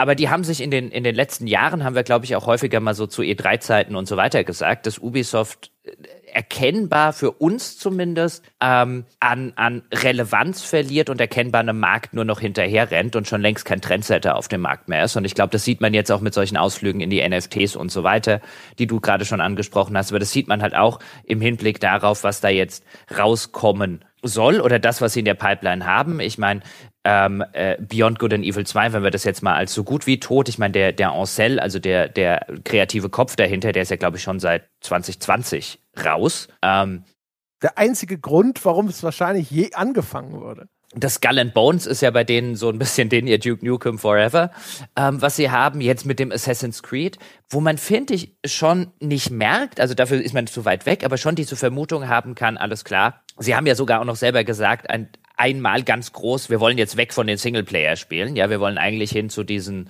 ähm, äh, nur noch hier irgendwie Online-Service-Games und so weiter und so fort. Dann sind sie ein bisschen zurückgerudert, als sie ein bisschen Backlash gekriegt haben. Und ich glaube, das Zurückrudern war mehr Bullshit, als die ursprüngliche Ankündigung Bullshit war. Ich glaube, das ist das, wo die wirklich ihre Zukunft sehen ähm, in diesem in diesem Markt. Sie haben nur festgestellt, oh, das hätten wir vielleicht nicht so ehrlich sagen sollen. Wir müssen da ein bisschen weiter zurückrudern. Ähm, ich kann mir jetzt vorstellen, das nächste Assassin's Creed, dass das äh, deutliche Teile von extrem, dass das extrem viel aus allen erfolgreichen Service-Games da draußen eine Runde zusammenklaut und Co. Äh, ich habe bei Ubisoft echt den Eindruck, dass das sehr hingeht zu einem dass, dass denen, denen sind natürlich auch wirklich viele kreative Köpfe im Laufe der Zeit verlustigt und verloren gegangen. Und man hat da echt den Eindruck, die rennen nur noch Trends hinterher. Ähm, wie so eine Teilweise vielleicht auch, ne? Einige mussten sie leider rauswerfen. Äh, äh, äh, ach so, ja, weil sie sexistische Arschkrampen waren. Mhm. Ja, genau. Oder übergriffige Arschkrampen in dem Falle sogar. Unterm Strich, wo, woher das jetzt auch immer kommt, ist ein, ich sag's nur, weil ich jetzt gar nicht noch zu tief in diesem Kontext, in diese, in diese Abgründe der Ubisoft-Firmenkultur, die da im Hauptsitz in, in Frankreich zu herrschen scheinen, einsteigen äh, möchte, außer Pfui zu sagen dazu. Ähm, aber man hat schon den Eindruck, mittlerweile sind die ein bisschen von, von so einem, weißt du, Ubisoft war früher so, so ein, so ein, hat man immer so den Eindruck gehabt, so ein selbstsicherer Hund, der weiß, wo er langläuft, ja, und der, der verlässt sich schon so ein bisschen, der guckt sich ab und zu mal um, aber der verlässt sich so ein bisschen drauf. Und jetzt ist er wie so ein ADHS-Terrier, ja, der jedem Leckerli nachhüpft. Aber ist völlig bekloppt, oder? Also wenn, wenn, du überlegst, zu der Zeit, als es um diese Vivendi-Übernahme ging, da haben wir sogar noch drüber gesprochen, das wäre voll schade und so Ubisoft, einer der wenigen Leute, die sich bei AAA immer mal wieder auch so ein bisschen neu erfinden müssen und die was ausprobieren, einfach aufgrund der Position, wo sie sind, weil sie einfach auch noch nicht jetzt irgendwie das Portfolio aus fünf etablierten Marken haben, die sie einfach nur noch durchspulen müssen und so, aber ähm, äh, und, und, und, und das war der Konzern, der irgendwann diese Vision von den Open-World-Spielen hatte und über zehn Jahre das durchgezogen hat und sowas. Also lauter so Dinge, wo man sagt, oh, auch wenn diese, diese Open-World-Fokus etwas war, das einem hinterher auf den Sack gegangen ist. Aber das musste man schon mal anerkennen, den Hut ziehen. Und jetzt ich meine, wer jetzt mit NFT, NFTs aus der Ecke kommt, ist halt ein, im Peter Molyneux-Bereich, weißt du? Das ist halt Verzweiflung.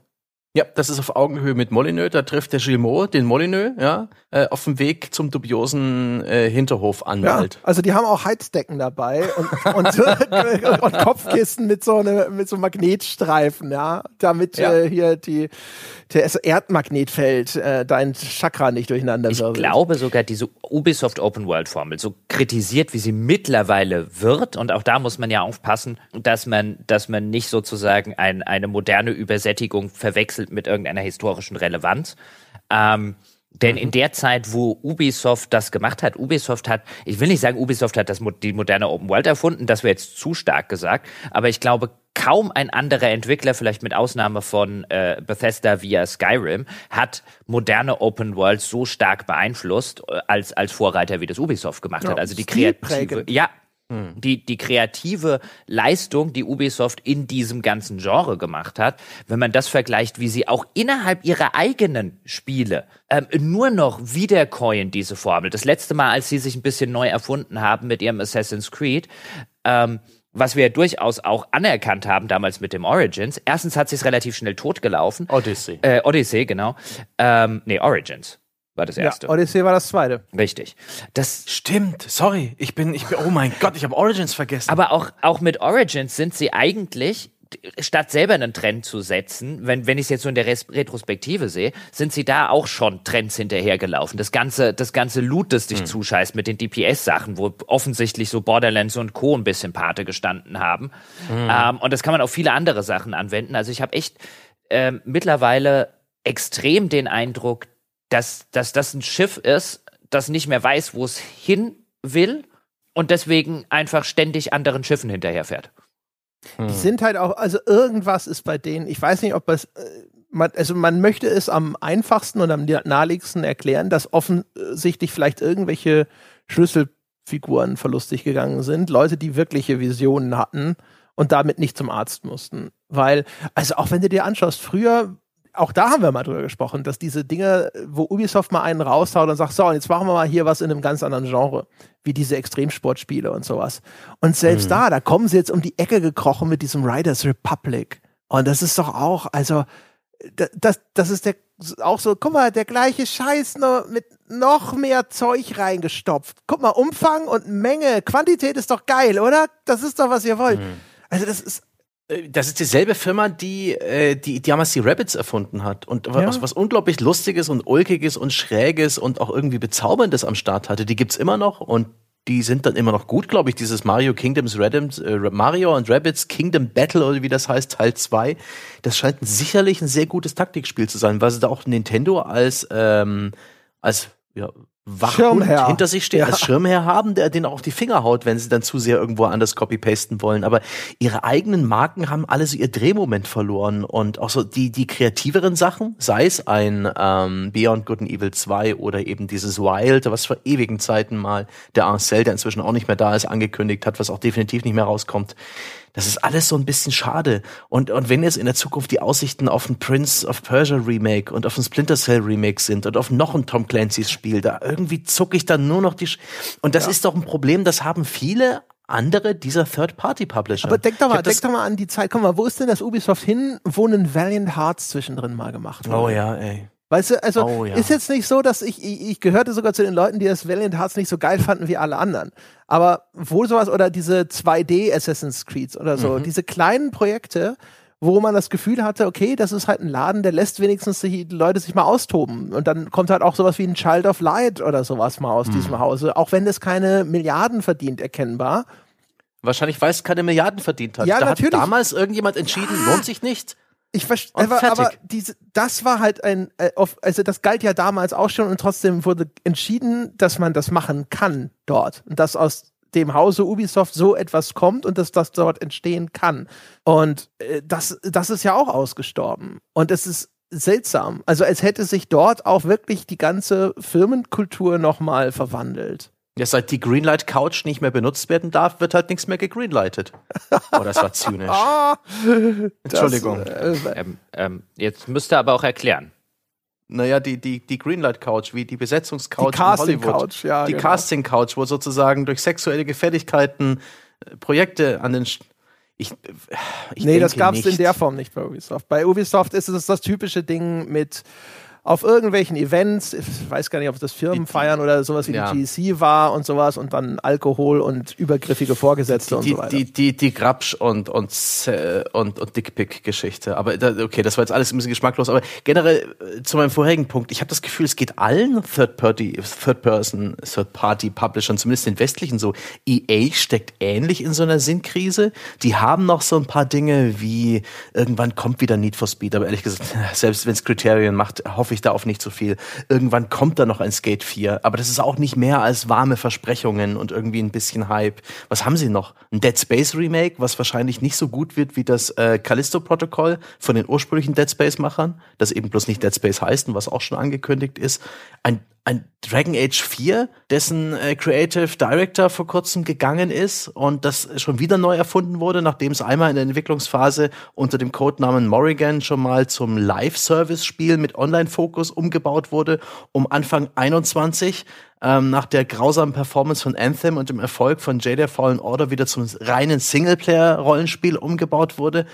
Ich weiß es nicht. Und ansonsten haben sie halt ihre jährlichen Sport-Franchises und wahrscheinlich nächstes Jahr auch kein Battlefield, weil sie erst mir ihr erstes von, von also 2042, von 2021 reparieren müssen.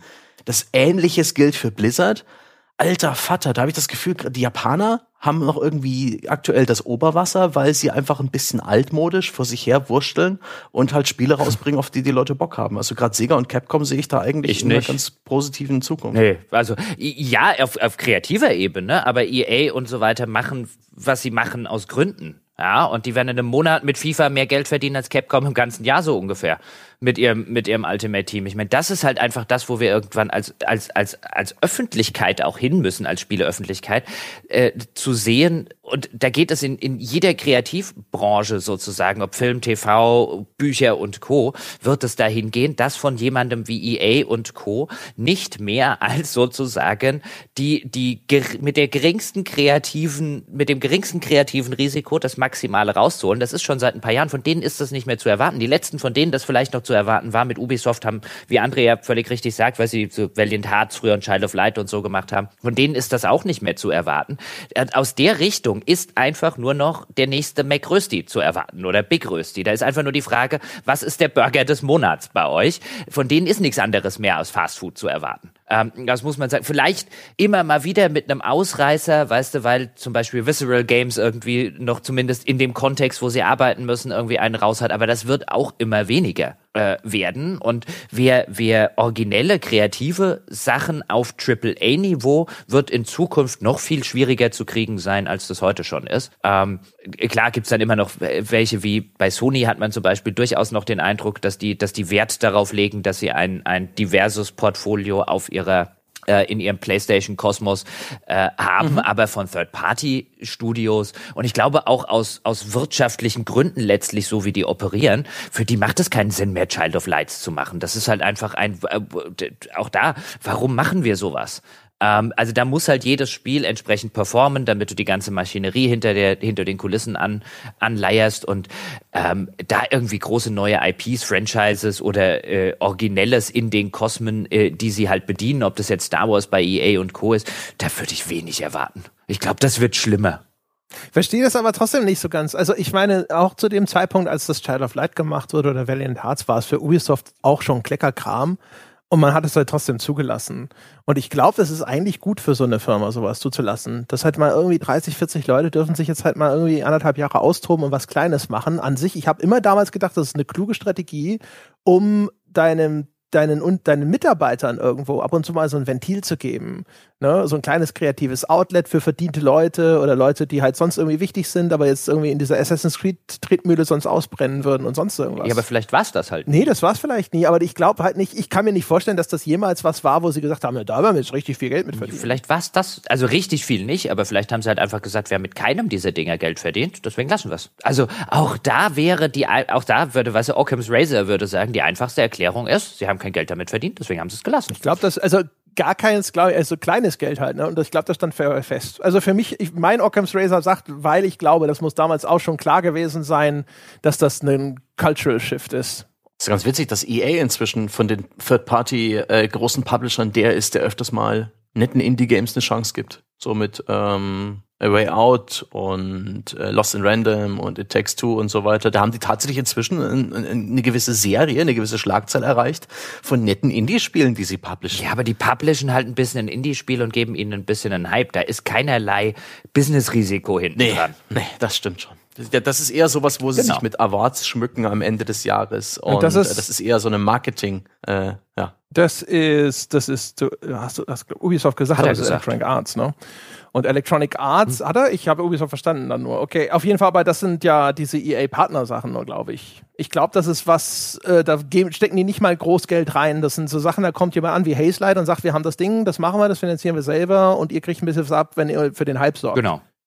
Also ich glaube, das ist noch nicht mal was, was ja. wirklich von EA großartig. Ne? Das sagte ich ja gerade. Also das ist nicht, das ist für EA ist das halt kein kein Business-Risiko in irgendeiner Art und Weise. Das ist wie das große das große Filmstudio, das den äh, äh den den diesjährigen Gib mir einen Oscar-Film äh, sagt, ein verdienen wir zwar kein Geld im Kino damit im ersten Schritt, aber wenn er einen Oscar kriegt, sieht's gut ja, aus. Ja, aber das wird häufig von den Studios sogar angestoßen. Und was ich meine ist, das sind nicht mal Sachen, wo irgendjemand bei EA gesagt hat, ja, das, das kriegt ein grünes Licht von uns und wir finanzieren diese Entwicklung, sondern kommt jemand an mit dem fertigen Ding fast, ne? Und das ist nochmal noch eine Stufe niedrigschwelliger. Wir wollen eure, wir wollen eure PR und Marketing haben, äh, um bekannt ja, zu werden. Genau. Die Maschinerie. Und äh, ja. genau. Und dann sagt man, man kann sich mit Game of the Year Awards und so schmücken. Ist doch eine Win-Win-Situation. Und EA, EA Prognose, das sind die, das sind die, die nächsten mit dem NFT-Scheiß. Und wahrscheinlich mit FIFA, weil sie sich mit der FIFA noch einig werden. Ja, die, ähm, die NFT-Geschichte ist bereits im letzten Quartal-Report an die Investoren äh, mit im Bericht drin, dass sie es gerade untersuchen. die Realität schon überholt, okay. Äh, dass sie aktuell untersuchen, wie man mit NFTs was machen kann. Das ist super spannend. Ähm, das Buzzword ist bereits drin. Auch Square Enix hat bereits äh, angedeutet, dass man gerade prüft, ähm, was man damit anstellen kann. Also das, Alter, das wird. Aber die, wo ich es am meisten erwarte und vor allem auch die Marke, wo ich es am meisten erwarte, ist halt FIFA falls, also, ne, oder von mir aus EA Sports FC, wenn sie sich doch nicht noch mit der FIFA auf eine Lizenz einigen. Aber ich glaube auch, das Prognose, ich glaube, das wird weiter FIFA heißen das nächste Borderlands, das nächste Borderlands, Borderlands äh, 4 dann, ne? Das, nee, der, der Tiny der, Tina kommt doch jetzt schon. Tiny ja, aber das, das, das, kommt schon raus, es wird zu spät sein. Das nächste Borderlands wird garantiert auch abs ausschließlich Unikat-Waffen. Nee, bis das rauskommt, ist, ist das schon wieder, da ist das meinst Strohfeuer da, schon meinst wieder. Du, da ist das, ist das schon Sehr, Man muss auch Erde, nicht jedem NFT? von diesen Dummhypes hinterherlaufen. Also außer außer die, die letzte Diskussion, die wir dann, die wir im Sonntagscast über über NFTs hatten, habe ich schon wieder völlig vergessen, dass es die Dinger gibt. Ach ja, na dann. Ja, das, da wird die Spielebranche schon dafür sorgen, dass du dich erinnerst. Ja. Wart's nur ab. Also im Moment sind wir überhaupt 0,0 an dem Punkt, dass das in irgendeiner Form einen, einen im Moment kreativen Einfluss äh, auf das tatsächliche Spiel hat. Die versuchen halt darüber hinaus irgendwie damit das auch noch eine Runde mit zu monetarisieren, weil wir sind ja auch digital und so weiter. Das ist halt wirklich so ein Aspekt, wo ich mir denke, ignore it. Hopefully it goes away. Und wenn nicht, dann da habe ich wenigstens drei ruhige Jahre gehabt, bevor ich mich aufregen muss. Ja, vielleicht zwei. Da werden sie, die werden, die, die sind schon in, hier, die ersten sind ja schon losgesprintet. Das sind natürlich nur diese kleinen Schnellschüsse. Da ist natürlich mhm. wirklich noch nicht viel dahinter, aber. Apropos. Ey, ey, ey, ey. Bin ja mal, also ich glaube, die Spielebranche hat ja noch keinen, äh, sag ich mal, leicht geschmacklosen Trend gesehen, der aber Geld verspricht, den sie nicht sofort aber hinterher Apropos, was ja auch jetzt äh, äh, trendmäßig rauskommen soll, ja, da, da, da, da bringt sich äh, Activision Blizzard bringt sich selber noch größer raus, als sie ohnehin schon sind. Wenn jetzt Diablo Immortal, ja, erste oder zweite Quartal, soll es ja durch die iOS und Android-Decke gehen meine Herren. Freut ihr euch schon? Sitzt ihr schon gespannt da? Yes, ein neues Diablo nur fürs Telefon und fürs iPad, wenn es überhaupt. Fetter Shit und vor allem ja wahrscheinlich, das war ja zumindest das, was sich damals angedeutet hat, dass ein Reskin eines Games ihres japanischen, äh, Entschuldigung, chinesischen Partners, ne? War das nicht so, dass sie da mit irgendeiner anderen Firma zusammenarbeiten und die machen eigentlich die äh, Entwicklung und die sind schon bekannt für so hart monetarisierten Kram? War das so? Auch, auch. Ich glaube, da war was, aber ich, ich habe auch irgendwie Vorschauen gelesen, dass es schon an sich Hand und Fuß hat, das Spiel, dass man auch durchaus, dass es durchaus auch Spaß machen kann, aber es ist für mich genauso wie wie dieses unsägliche, war das ein Elder Scrolls für, ähm, für, für iOS und Android, was damals Bethesda rausgestellt hat? Ja, ne? Also ich erwarte das da. Elder Scrolls Blades, meinst du? Ich, hieß das so, ne? Mhm. Also, nee, genau so. Aber das war jetzt kein richtiges Elder Scrolls, glaube ich. Ja, aber ich erwarte einfach, einfach, nee, nein, nein, ich ignoriere das. Sorry, dass ich überhaupt was dazu gesagt habe. Das war schon zu viel. wenn wenn es das auf dem iPad dann auch tatsächlich gibt und es da ganz gut spielbar ist, werde ich mir das dann mal ähm, äh, durchaus zu Gemüte führen. So ist es ja nicht. Also so zwei Stunden reinschauen, um zu sehen, wie, wie schlimm ist es? Äh, vielleicht, aber ansonsten, ich kann mir auch nicht vorstellen, dass da drauf geil zu spielen ist, ehrlich gesagt. Mm, mm. Auf dem Pad. Wobei, na gut, wenn es weiter mit Point and Click läuft, ja, vielleicht. Doch, könnte sogar funktionieren. Auf dem Pad, auf dem Handy, auf dem Handy wird es mich wahrscheinlich nerven. Gut, ich habe ein relativ kleines Handy. Da wird es mich auf jeden Fall nerven. Ähm, aber auf dem, auf dem Pad kann ich mir theoretisch einen, einen Diablo. Ja, nee, nee, schon, schon längst zurückgezogen. Ähm, Euer aber, Ehren, der, der okay. Nächste Prognose. Irgendwann in diesem Jahr ja, wird der Punkt kommen, an dem sie das neue GTA ankündigen und dann wird nichts mehr so sein, wie es war, für mich zumindest, weil dann wird mir GTA so extrem mit dem Hype-Train auf den Sack gehen, dass ich es nicht mehr spielen will, wenn es rauskommt. Ja, nope. Das wird, das wird nicht nee, dieses 22 das wird nicht passieren. passieren. Nicht, dass es erscheint, nur ankündigen. Nee, auch kein Announcement. Ich habe eigentlich bei mir, ich, ich habe in meinen Prognosen stehen GTA 6 nicht vor 2024. Release nicht vor 24, ja, Ankündigung Release. nicht vor 23. Genau. We will see. Ja, ja, das war Die haben doch noch diese, dieses Next-Gen-Update zu verkaufen und andere Sachen. Nee. Das wird, das wird kein Online-Magazin daran hindern, nicht trotzdem 25 GTA 6, was wir jetzt schon wissen, Artikel zu veröffentlichen. Jon Snow. You know nothing, Jon Snow. ähm, nein, das stimmt, aber der, der Zeitpunkt, an dem GTA 6 äh, enthüllt wird, wird der Zeitpunkt sein, ab dem es zumindest für Menschen wie, wie mich, äh, die äh, äh, unsubstanzierten Hype für Monate und wenn nicht gar Jahre äh, nicht mehr ertragen können, ab dann wird's echt schlimm. Cyberpunk war schon schrecklich in der Vorberichterstattung in den Medien, das hier wird noch schlimmer. Ja, das wird noch schlimmer. Ich kann dir sogar sagen, wieso. Und zwar einfach, weil ja nächstes Jahr nochmal das GTA 5 Next Gen Schniggi Schnacki Schnubbi kommt im genau. März oder sonst irgendwas. Und das ist so ein klassisches, okay, wir müssen nochmal ein bisschen Zeit überbrücken Release.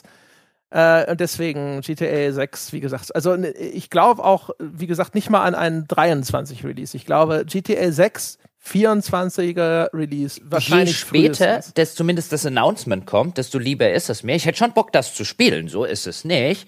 Ähm, gerade so Next-Gen GTA, nach dem, was, ich, was sie mit Red Dead Redemption 2 und so gemacht haben, ich hätte voll Bock auf ein neues GTA. Aber sobald es announced wird, könnte ich dann irgendwie, könntet ihr mich niederschlagen und erst wieder aus dem Koma aufwecken, wenn es released ist? Weil ich glaube, ich ertrage die, äh, ich ertrage die Spieleöffentlichkeitspresse äh, dann für mindestens ein Jahr nicht. Das, davor habe ich echt Angst. regelmäßig Nein, aber das, das schwappt dann über. Davor habe ich echt Angst. Da, da, da habe ich, ich habe richtig Angst vor diesem Announcement. Muss ich von Twitter abmelden. Weißt du, die ganze Jahre. Reichweitenpresse sitzt draußen. Bitte GTA 6 endlich. Bitte GTA 6 endlich. Wir brauchen irgendwas. Klickt wie die Sau und so weiter. Und ich sitze da. Bitte kein GTA 6 Announcement. Bitte nie, nie. Also einfach das Spiel. Können die es nicht einfach veröffentlichen? Das wäre echt geil. Das, aber das wäre auch der slickeste Boss-Move ever, wenn sie einfach eines Tages ankommen und sagen GTA 6 ist jetzt draußen. Das wäre so gut. Es wird nie passieren, aber es wäre. Oh. Ja. Kauft euch hier die NFTs. Ah. Das stimmt. Da wahrscheinlich bauen sie es gerade noch mal um. Gerade ja, die Entwicklung ja, neu gestartet, um genau das Schreckensszenario umzusetzen, das der Michael Förtsch in unserem NFT-Podcast aufgemacht hat, von wegen GTA 6 mit NFTs, wo du dann Gebäude und Land kaufen kannst. Natürlich. Äh, bei GTA Online, das werden sie komplett durchmonetarisieren. Aber ist auch wurscht. Ich rechne einfach nicht mit. Ähm, apropos nicht mitrechnen, nicht mitrechnen. Ich, weiter Thesen raushauen, ja. Und äh, weißt du, es ist hier wie beim Dartboard, wo man blind die Pfeile drauf wirft. Irgendwann kommt eine Triple 20 und ich kann in fünf Jahren sagen, da, hab's euch ja ja gesagt, ich habe hier den Track Record. Ja, äh, keine Next-Gen-Fassung von Cyberpunk im ersten oder zweiten Quartal wie angekündigt. Das, die schieben das noch mal. Das ist immer, das ist wirklich, da kannst du auch äh, Kinder in einem Fass, äh, Moment mal, wie hieß Kinder, das? Fische. Das ist Fische in einem Kindern in einem Fass den Schnuller klauen. Selber, also pass auf. Fische sind die Dinger, die im Wasser wohnen mit den Kiemen dran und den Flossen. Kinder sind diese kleinen Menschen, die bei Frauen rauskommen, ja, nachdem sie schwanger geworden sind und die dann eine ganze Weile brauchen, bis sie zu erwachsenen Menschen werden. Ja, ja, Menschenlarven. ich will nur sagen, wenn man das miteinander verwechselt, geht sowohl für die Fische als auch für die Babys echt scheiße aus. Ja, aber dennoch, also ich, nee, das ist einfach, nee, das schaffen sie nicht. Da, die wollen ja ohnehin erstmal das Witcher Next Gen Update bringen, bevor sie das Cyberpunk Update bringen. Das wird alles, nee, das im zweiten, die zweite Jahreshälfte Cyberpunk PS5. Ich glaube auch noch nicht ans Witcher Update, weil ich glaube tatsächlich, also alles spricht dafür, dass die extreme Probleme mit ihrer Engine haben insbesondere für Next Gen. Und das ist ja, die werden sie wahrscheinlich bei Witcher leichter gelöst kriegen, als das bei, äh, bei ihrem Cyberpunk passiert, aber alles spricht dafür, dass denen ihre Red Engine, auf denen ja alle ihre Spiele basieren, ein echtes, an irgendeiner Stelle muss da ein gewaltiges Problem sein. Und dann würde es mich nicht wundern, wenn auch Witcher dieses grundlegende Problem hätte und sich das ebenfalls nochmal verzögert. Ich meine, auch da ist es, das wäre ein nettes Zubrot in diesem Weihnachtsgeschäft gewesen, was man echt hätte brauchen können. Es ist nicht so, als würde in diesem Weihnachtsgeschäft viel erschienen sein. Klar, Witcher 3 immer noch ein Longseller, aber jetzt in diesem Weihnachtsgeschäft, wo eh nicht viel erscheint, zu sagen, hier sind unsere Next-Gen-Fassungen, das hätten die, glaube ich, echt gerne gemacht, wenn sie es hingekriegt haben. Aber auch das haben sie nicht hingekriegt. Ich glaube, die haben ein echt dickes technisches Problem und ich kann mir gut vorstellen, das dauert noch ein Weilchen, wenn sie es überhaupt gelöst Siehst du, kriegen. Deswegen, wenn ich ganz kurz, ich habe nämlich die wirklich die eigentliche gewagte Prognose. Bei den gewagten Prognosen habe ich aufgeschrieben, bis August ist das Next-Gen-Update für Cyberpunk nämlich draußen. Ja, und vor Jahresende auch ein erstes Add-on für Cyberpunk. Das war meine gewagte Prognose. Boah. Boah. Da, da seid ihr mal diametral auseinander. Ähm, ich bin bei Jungs Aber bis August, er nimmt sich ja schon acht Monate Zeit, anstatt sich wenigstens sechs ja, also Monate zwei Monate verschieben muss man schon ein bisschen. Also ich finde, es ist immer noch eine riskante Prognose. Also da geht so, da würde ich schon eine Quote wollen, bevor wir wetten. Das machen wir nicht eins zu eins. Also äh, Jochens These mit der Engine, da bin ich nicht so ganz überzeugt. Die neuen Konsolen insbesondere sind dem PC sehr ähnlich und da läuft Cyberpunk prinzipiell gut im Sinne von äh, es startet, es hat eine okay Framerate. Das Spiel mhm. ist halt verbuggt wie die Sau und halt unfertig und hat viele Designprobleme. Warum läuft es auf der PS5 nicht und auf der Series One X. Weil es da noch keine Versionen gibt. Ja, aber warum kriegen die denn diese? Also, die, sie haben doch die PC-Version. Ja. Aber das ist ja noch die PS4-Version, die sie da drauf laufen haben. Aktuell läuft da die PS4-Version, aber die, die nativen Next-Gen-Versionen, ich, ich habe ich hab den Gedanken, die wollen halt so Sachen, okay, Raytracing ist schwierig und vielleicht wollen sie auch wirklich das Spiel auf ein Niveau bringen, auf, auf, auf so ein bestimmtes. Nein, das können die reinpatchen, wenn die, wenn die könnten hätten die schon längst diese, du hast ja völlig recht in dem, was du sagst, nämlich dass eigentlich sind die Sachen sich ziemlich ähnlich, mhm. auf dem PC läuft es halbwegs anständig und so weiter. Es gibt einen Grund, warum sie diese Version noch nicht ähm, in leicht angepasster Form für PS5, die bräuchten die händeringend, dringend, müssten die dieses Ding in den Stores stehen haben. Es gibt einen Grund, warum sie das nicht können und der kann eigentlich nur technischer Natur sein. Vielleicht eher Design-Natur, so im, im Sinne von die PC-Version ist noch nicht da, wo wir das Spiel gerne auf Und deswegen ver verzichtet man jahrelang auf Einnahmen. Niemals. Ich meine, guck dir an, wie die unter Druck stehen mit ihrem ganzen Börsenkurs und so weiter. Die, die, die müssen ein dickes Problem irgendwo oh ja, haben. Hm, ein ja, richtig dickes, ja. fettes technisches Problem mit den Next-Gen-Plattformen. Ähm, wahrscheinlich auch mit der Tatsache ein, kann mir jetzt auch durchaus sowas vorstellen wie, weißt du, die PC-Version ähm, je nachdem, wie die läuft, auf welchen Karten die läuft und so weiter und so fort. Das ist ja für uns alle nur anekdotisch beantwortbar. Ja, wir können ja vielleicht reingucken und können irgendwie sagen, ah, ja, bei mir läuft es gut. Ja, oder die Leute in den Foren sagen was. Aber das ist letztlich ja ähm, es hat ja keinerlei Repräsentativität, mit der wir beurteilen können, wie gut diese Version läuft. Und wenn CD Projekt weiß, ähm, ein, diese Version hat halt immer noch zu viel Crashes und so weiter und so fort, die nimmt uns halt Sony gerade wieder raus, wenn wir die veröffentlichen, weil sie den, den Krempel nicht in den Griff kriegen. Das kann ja durchaus sein, wissen wir nicht, können wir auch gar nicht beurteilen, aber es muss einen handfesten Grund geben und der ist nicht, ähm, den kann ich mir nicht vorstellen, dass die seit einem Jahr sagen, wir verzichten auf diese Einnahmen letztlich unterm Strich, ähm, die das bestimmt machen würde, auch gerade jetzt mit Weihnachtsgeschäft und Co., wenn du halt eine Next-Gen-Fassung von dem Ding hättest, weil eigentlich jeder, der sich halbwegs damit beschäftigt hat, hat gesagt bekommen und weiß bis heute, ein, mach einen riesigen Bogen um diese PS4-Version und eigentlich auch um die Xbox-Version, auch wenn die ein bisschen besser ist. Gerade wenn du eine der Next-Gen-Konsolen hast, kann mir nicht vorstellen, dass sie diese, diese Kohle auch nur ansatzweise liegen lassen würden, wenn sie, wenn sie nicht müssten. Wir haben ja neulich sogar schon mal darüber gesprochen. Ich habe ja auch da gesagt, wenn sie es dann jetzt noch nochmal verbaseln, dann ist es vielleicht so ein Star Citizen-Szenario, wo man sagt, okay, das wird vielleicht auch einfach nie äh, an den Punkt kommen. Was ich, also, ne, die Spekulation, die Wette äh, bei der Prognose ist so ein bisschen, dass sie ein relativ grundlegendes Rework machen müssen, aber dass sie das auch hinkriegen. Und äh, deswegen, ich, wie gesagt, die gewagte, Punkt, also Ausrufezeichen, Prognose, sie kriegen das aber hin. Und dann äh, quasi noch Bonusprognose, bis 2023, äh, sage ich mal Mitte 2023, fangen die Leute schon an, darüber zu sprechen, dass sich äh, CD Projekt rehabilitiert hat. Das wäre zumindest zu hoffen, weil CD Projekt halt mit sowas wie Cyberpunk noch einer der Entwickler ist. Wir haben gerade über den kreativen Stillstand bei Ubisoft und Co. gesprochen. Also ähm, so viel wie wir auch dr inhaltlich draufgehauen haben auf die Cyberpunk, äh, äh, auf den Cyberpunk Release, und auf das Spiel an sich und ähm, auch in Erinnerung an unsere berühmt-berüchtigte Witcher 3 und so weiter Episode. Ich will, dass Cyber das CD-Projekt äh, weiter existiert als Entwickler, als kreative äh, Player in der Industrie, weil die sich einfach mal aus dem Stand getraut haben, hier ein komplett neues Szenario, das bislang noch nicht so auch im AAA-Bereich als äh, der Kohlebringer vor dem Herrn und so gegolten hat. Also es wäre echt auf kreativer Ebene total scheiße wenn ein CD-Projekt daran kaputt gehen würde, aber ich halte es nach wie vor durchaus für. Kaputt möglich. gehen werden sie ja also immer nur in dem Sinne, dass sie gekauft werden. Also sie werden ja nie verschwinden. Ja. ja, gut, wenn du, äh, ist die Frage halt, wenn sie jetzt übernommen werden würden, ich meine, das ist jetzt komplett fiktives Szenario, wäre halt einfach die Sache ein, Wäre wahrscheinlich ja, die Frage, genau. wer sie übernimmt. Was auch interessant ist, das habe ich gar nicht so im Blick, ich weiß es nicht. Ich meine aber auch gehört zu haben, dass die schon auch ein bisschen was an Abwanderungen hatten. Ne? Ich glaube, da bei denen gab es nämlich auch so ein bisschen ja Proteste damals wegen Arbeitsbedingungen, Arbeitsbelastung und so weiter und so fort. Und da habe ich natürlich überhaupt keinen Eindruck. Wer ist da gegangen und wie wichtig waren die? Weil wir haben neulich, habe ich mir mit dem Christian in 10 Jahre Klüger über die Entwicklung von Stalker gesprochen und dann hatte ich da im Vorfeld nochmal mit ehemaligen Entwicklern von Stalker geskypt.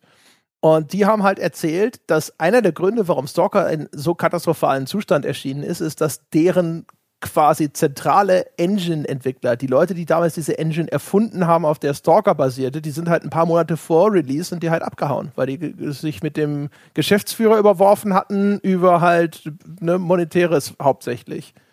Und wenn jetzt, es, es gibt halt in, in Entwicklungsstudios manchmal wirklich so äh, wichtige, entscheidende Figuren, wenn die gehen, dann ist das echt schlecht.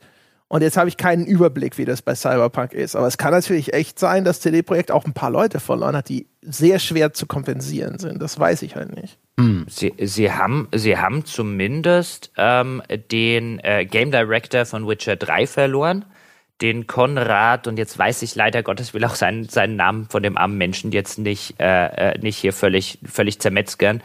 Aber ich versuche es jetzt. Tomasz Kiewicz? Wahrscheinlich, vielleicht. Also Konrad Tomaskiewicz, also der Game Director von Witcher 3, äh, der ist dieses Jahr gegangen. Ja, siehst du, also solche, der wird nichts mit der, mit dieser, damit zu tun haben, ob Cyberpunk läuft oder nicht und so, aber es ist halt für ein Studio wie CD-Projekt kein gutes Zeichen, wenn solche Leute gehen. Nee, genau, das ist, äh, das ist eine. Also es gab, gab noch äh, durchaus den einen oder anderen, der dort, der dort gegangen ist. Bei dem war es jetzt, ähm, da standen irgendwelche Mobbing-Vorwürfe, wenn ich mich recht entsinne, im Raum. Ich glaube auch ihm äh, gegenüber. Also, dass der so ein bisschen der, der, die, die, der Peitschenschwinger war. Ähm, vielleicht auch bei einem Witcher 3, das ja in einem viel besseren Zustand erschienen ist, äh, als ein, als ein Cyberpunk. Ähm, aber da ja auch immer die Frage ist, weißt du, von Spielerseite ist es dann ja gerne so ein, ja, das viel besseren Zustand erschienen. Ja, aber vielleicht, weil die Leute noch viel mehr gecrunched haben, als sie das hier eh schon getan haben. Zumal auch sowas, wenn wir jetzt bei dem Thema sind, könnten wir endlich äh, äh, auch an den Punkt kommen, dass wir dass wir sowas wie wie wie Crunch nicht nur nicht nur also als gesamte Öffentlichkeit, ähm, dass wir sowas asoziales jetzt um Gottes willen nicht nur auf Witcher und so weiter bezogen, ähm, äh, äh, endlich als das asoziale äh, Arschlochtum eines Arbeitgebers ansehen, was es de facto ist. Also nicht zwischen uns jetzt, aber ich finde, das ist halt immer noch was in einer Öffentlichkeit, dieses monatelange Überstunden schieben und so weiter, ähm, von dem man, von dem man mittlerweile wissenschaftlich ziemlich genau weiß, wie es Menschen kaputt macht, ausbrennt und co. und sowohl psychologisch als auch körperlich. Ähm, und dass das einfach äh, was sein sollte, äh, dringender Natur, was man auch in eine, ich sage jetzt mal, letztlich in eine Gesamtbeurteilung, Bewertung eines eines, eines Spiels einfließen lassen sollte, wenn dort Leute unter, unter letztlich Arbeitsbedingungen dran geknechtet wurden, die gegen jede Form von Arbeitsrecht verstoßen. Also das ist so ein, so ein Thema, das mir immer noch viel zu stiefmütterlich so ein, So ein Negativsiegel, fünf Punkte Abzug wegen Qualzucht. So ein bisschen. nee, natürlich, weißt du, sobald du, sobald du hingehst und sagst, ein, ja genau, du, du machst so ein dämliches Wertungsschema, klar, dann, was willst du denn damit da in diesem Contest machen? Ich meine, das zeigt nur wieder, wie bescheuert solche Systeme eigentlich sind. Weil letztlich kannst du, finde ich, schon schlicht und also theoretisch kannst du schon sagen, pass mal auf, nee, das Spiel bespreche ich nicht, wenn das unter solchen Umständen erschienen ist. Das Spiel kriegt bei mir keine Öffentlichkeit. Behandelt eure Leute Kommt halt meistens so erst nachträglich raus, ne? Aber ist auf jeden Fall, glaube ich, in letzter Zeit ist ja viel passiert in der Hinsicht. Also das war ja viel mehr Öffentlichkeit, was das angeht. Ja, äh, ich ein Stück weit habe ich die Hoffnung, die leise Hoffnung, dass es da ein bisschen besser wird. Natürlich äh, wäre es illusorisch anzunehmen, dass im Jahr 22 und folgende das Problem vom Tisch ist. Ähm, aber es gibt eine höhere Awareness, also eine größere Aufmerksamkeit des Themas gegenüber. Es gibt hier und da auch wirklich Berichte von Studios, auch größeren Studios, die es geschafft haben, Spieletitel ohne Crunch zu veröffentlichen, wo dann eben auch Mitarbeiter sich bei Twitter melden, also ob das irgendwelche Indie-Erfolge waren oder so Sachen wie, ich glaube, das Spider-Man Miles Morales, glaube ich, bei Insomniac, ähm, dass halt wirklich da Spiele rausgekommen sind, wo Leute äh, die ganze Entwicklungszeit auch in den letzten Monaten äh, Wochenenden hatten und eine limitierte Maximalarbeitszeit. Das sind eigentlich ganz positive Entwicklungen, denen ich auch ein bisschen glauben will, aber der Zyniker in mir denkt sich dann auch immer wieder, ach, ja, aber ich hoffe, ich hoffe einfach und drücke denen die Daumen. Und immerhin ein bisschen präsenter ist das Thema auch mit der ganzen äh, Gewerkschaftsbewegung in den USA, mit der Klage des kalifornischen Staats gegen Activision, der auch solche Themen ein bisschen in den Vordergrund rückt, Arbeitnehmerrechte und auch die in den USA tobt auch eh gerade so eine Debatte um darum, was äh, Arbeitgeber von Arbeitnehmern verlangen und was sich Arbeitnehmer jetzt nicht mehr gefallen lassen. Sie auch in Richtung Mindestlohn und, und ähnliche Sachen. Das ist das ist auch schon eine gesellschaftliche Entwicklung gerade da. Ja, naja, die Debatte tobt, glaube ich, auf vielleicht der ein oder anderen Subreddit oder so. Ich glaube, in der äh, gesamtgesellschaftlichen Situation in den USA hast du halt einfach noch die Sache, dass du 30, 40, 50 Millionen Menschen hast, die halt unter eigentlich unmenschlichen Bedingungen entweder arbeiten müssen oder zwei Jobs haben müssen, weil die Kohle vom einen nicht reicht und so weiter.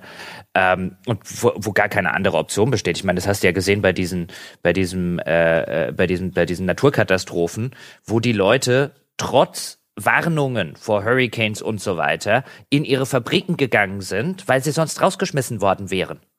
Da gibt's keine Arbeitsverträge.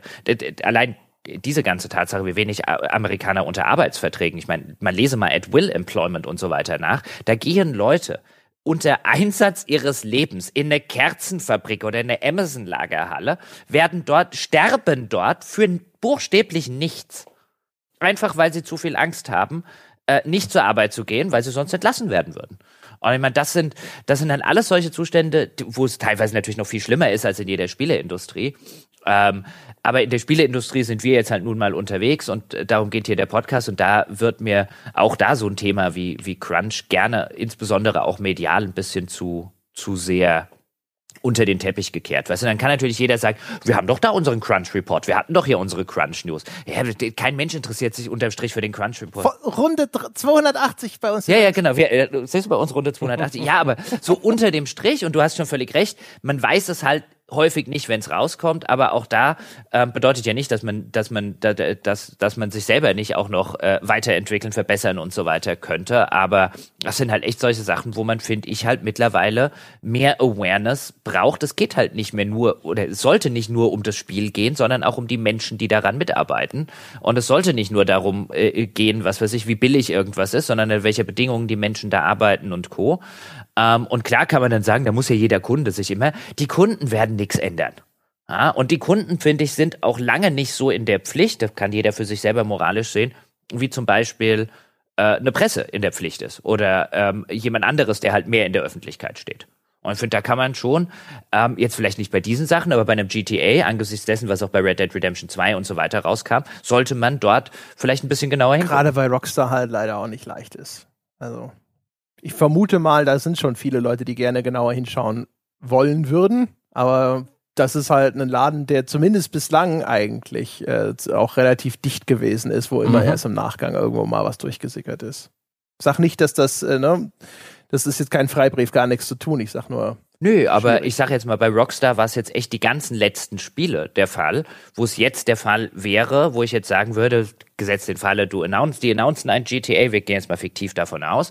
Eine der ersten Fragen, die da eigentlich äh, äh, kommen muss, ist, wie, wie sind eigentlich eure Arbeitsbedingungen mittlerweile? Also gehen halt wenigstens als Journalist die ganze Zeit auf den Sack sagen, mit dem Thema. sensationell. Erinnert ihr euch noch, als wir damals all unsere Mitarbeitern erlaubt haben, sich frei auf Twitter zu, äh, zu äußern? Ne? So transparent war keiner und wie, Mensch, wie viele von denen waren eigentlich da ja. auch zufrieden? Da hat keiner drüber berichtet damals. Ja, ja. Ah, aber was jetzt wieder bei Red Dead Redemption 2 rausgekommen ist, also weißt du, natürlich werden die sagen, oh, Arbeitsbedingungen ist super. Ja, aber das erzählt ihr uns doch schon seit ein paar Jahren. Und jedes Mal bei jedem neuen Spiel kommt raus, sie waren scheiße. Was macht er denn dieses Mal, damit es anders ist? Also ich meine, weißt du, gehen halt wenigstens ein bisschen auf den Sack mit dem Thema. Aber natürlich, das klickt halt nicht. Ach, das weiß ich gar nicht, ehrlich gesagt, ob das nicht klicken würde. Das würde ich in Zweifel ziehen. Kann mir vorstellen, das klickt besser als, ah, hier ist äh, der neue NPC hinten links oder sonst irgendwas. Die Antwort, die du kriegst, wird halt immer sein. Ich habe noch einen Ausblick auf 2022, der euch nicht interessiert, den ich jetzt einfach kurz vortrage, wenn ich da. Ja, aber, aber don't assume jetzt hier, ne? Das jetzt, ich werde hochinteressiert sein, ich werde da auch zwei oder drei Gedanken zu haben. Wirklich? Oh, machst du interessiert, machst du, äh, machst du Geräusche des Interesses? Da wäre ich dir sehr dankbar. Total das trifft sich gut, dann während andere Geräusche des Interesses macht Sebastian das macht. Ich glaube, Recon muss ganz dringend pinkeln, bevor er das hier auf meine mhm. Couch tut. Der Tom Clancy's Ghost. Der Tom Clancy's Ghost, ja? Recon? Nein, es ist, es ist, ich habe eine Scout und ich habe einen Recon. Ich habe ein Aufklärungsgeschwader auf acht. Jedenfalls, André, mhm. du halt dich fest, ja? Wusstest du, dass Intel nächstes Jahr in den Markt mit diskreten Grafikkarten einsteigt? Ja, aber sicher wusste ja? ich das. Da, da, da haben sie ja tatsächlich Raja Koduri, den, ähm, den Designer der bei AMD, und ich glaube, der hat früher auch schon bei ATI gearbeitet. Raja, der hat die ey, Polaris beispielsweise Mann.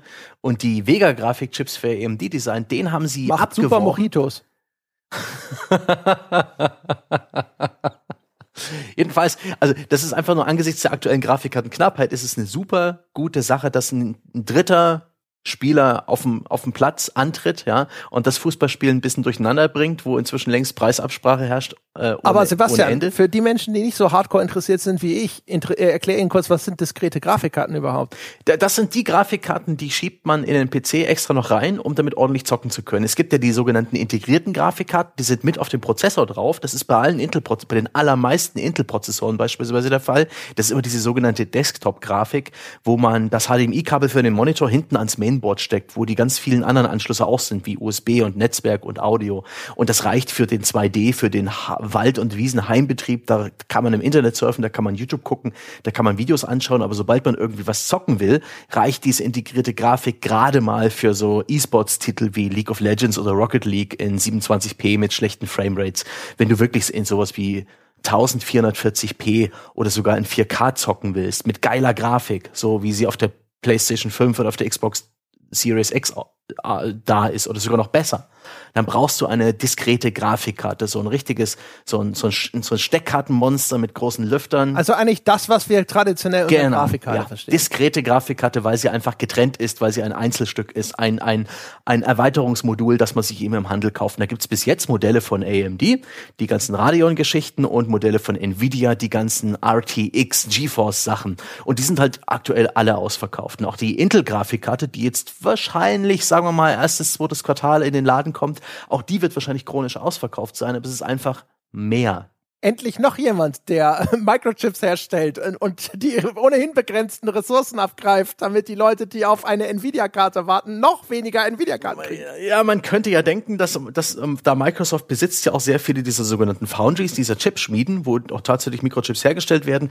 Für diese Grafikkarten bestellen sie ihre Chips aber bei den, äh, ich glaube bei TSMC, also auch bei denen äh, Chip-Herstellern, die ohnehin für AMD und für Nvidia auch die. Ist das Taiwan Semiconductors? TSMC? Das dürfte Taiwan Semiconductors, genau, ähm, äh, Manufacturing Company sein. Und ähm, also da da wird auch ein Kuchen bloß wieder anders aufgeteilt, aber vielleicht in, in Summe ein bisschen mehr in Richtung äh, Computergrafik geschoben.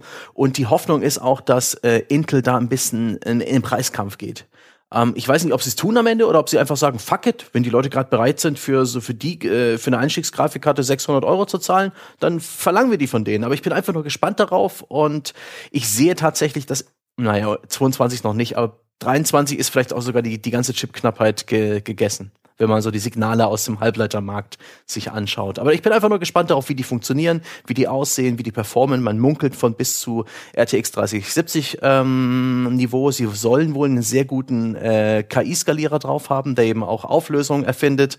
Und ich bin gespannt, wie schlimm die Treiberprobleme sind, weil es ist ein komplett neuer Hersteller, der in den Markt geht. Da müssen ähm, auch neue Treiber äh, auf den Markt gebracht werden und das ist auch eine, also auch die Softwareseite ist super spannend. Ist einfach nur geil. Ich bin, ich bin super gespannt darauf. Also es ist echt aufregend, Sebastian. Das ist, also ich war nicht mehr so nervös, äh, seitdem damals Cyrex äh, mit seinen Pentium-Konkurrenten rausgekommen ist. Ja, immerhin dürfte das etwas sein mit Hand und Fuß und etwas, das tatsächlich ein richtiges Produkt ist, das auch relevant ist und ähm, ja. Werden die Grafikkarten auch ein Plus hinten dran haben, um anzuzeigen, dass sie eigentlich leistungsfähiger sind?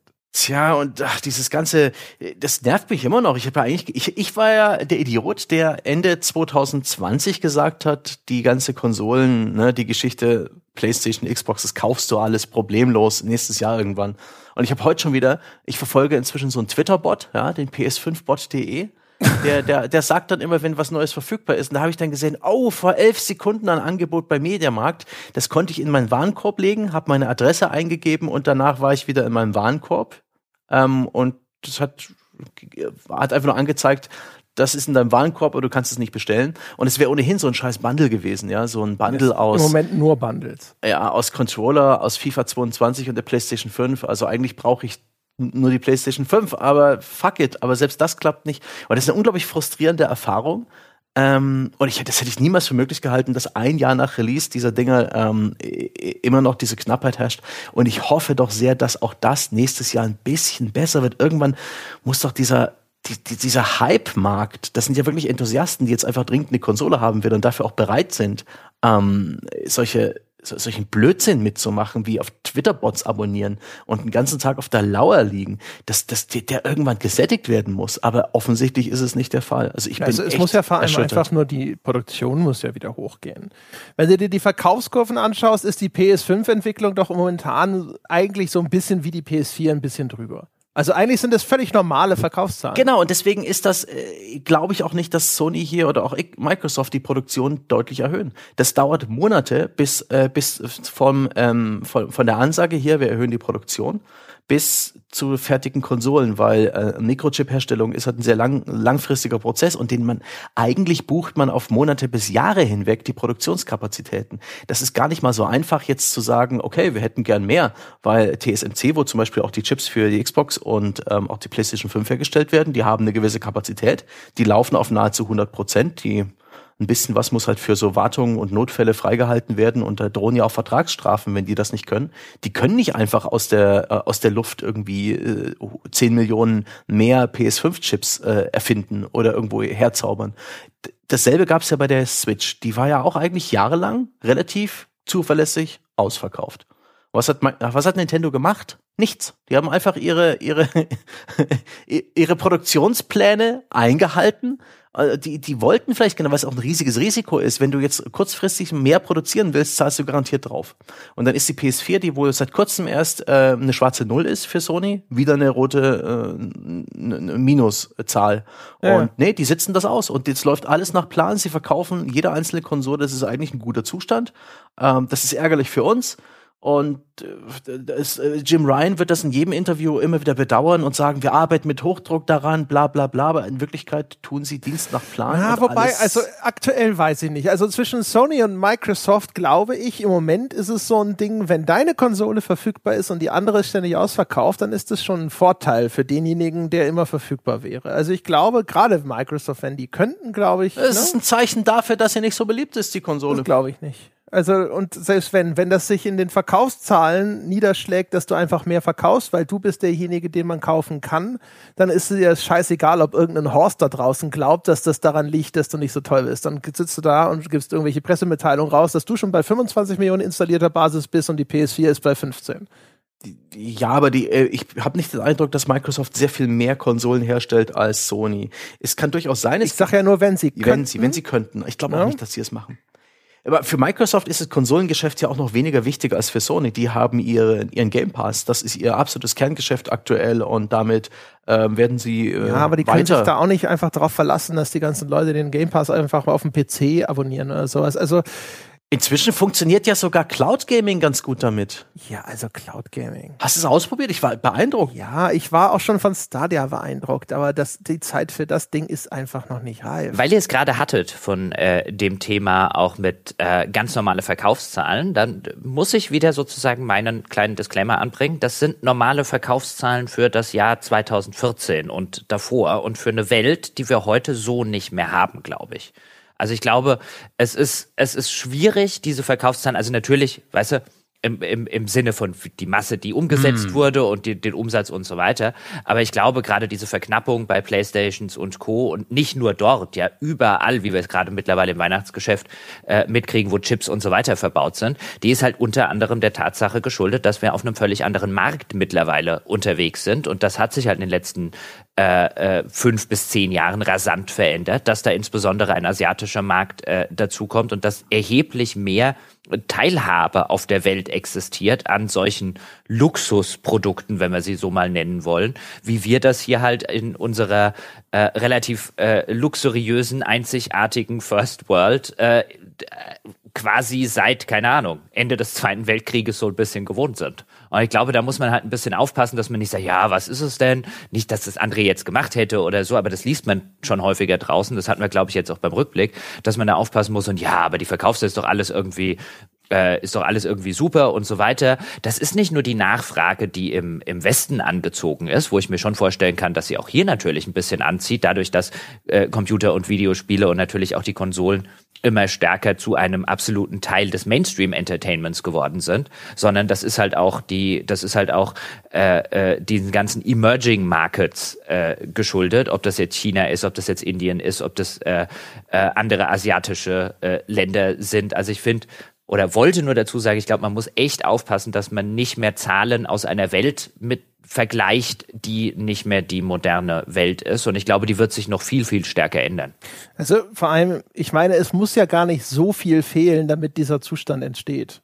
Also wenn jetzt in einem Territorium, wenn du dann halt, sagen wir mal, 50.000 Konsolen hinten liegst und es gibt halt immer 50.000 Leute zu diesem Zeitpunkt, die da sitzen und die würden das kaufen wollen.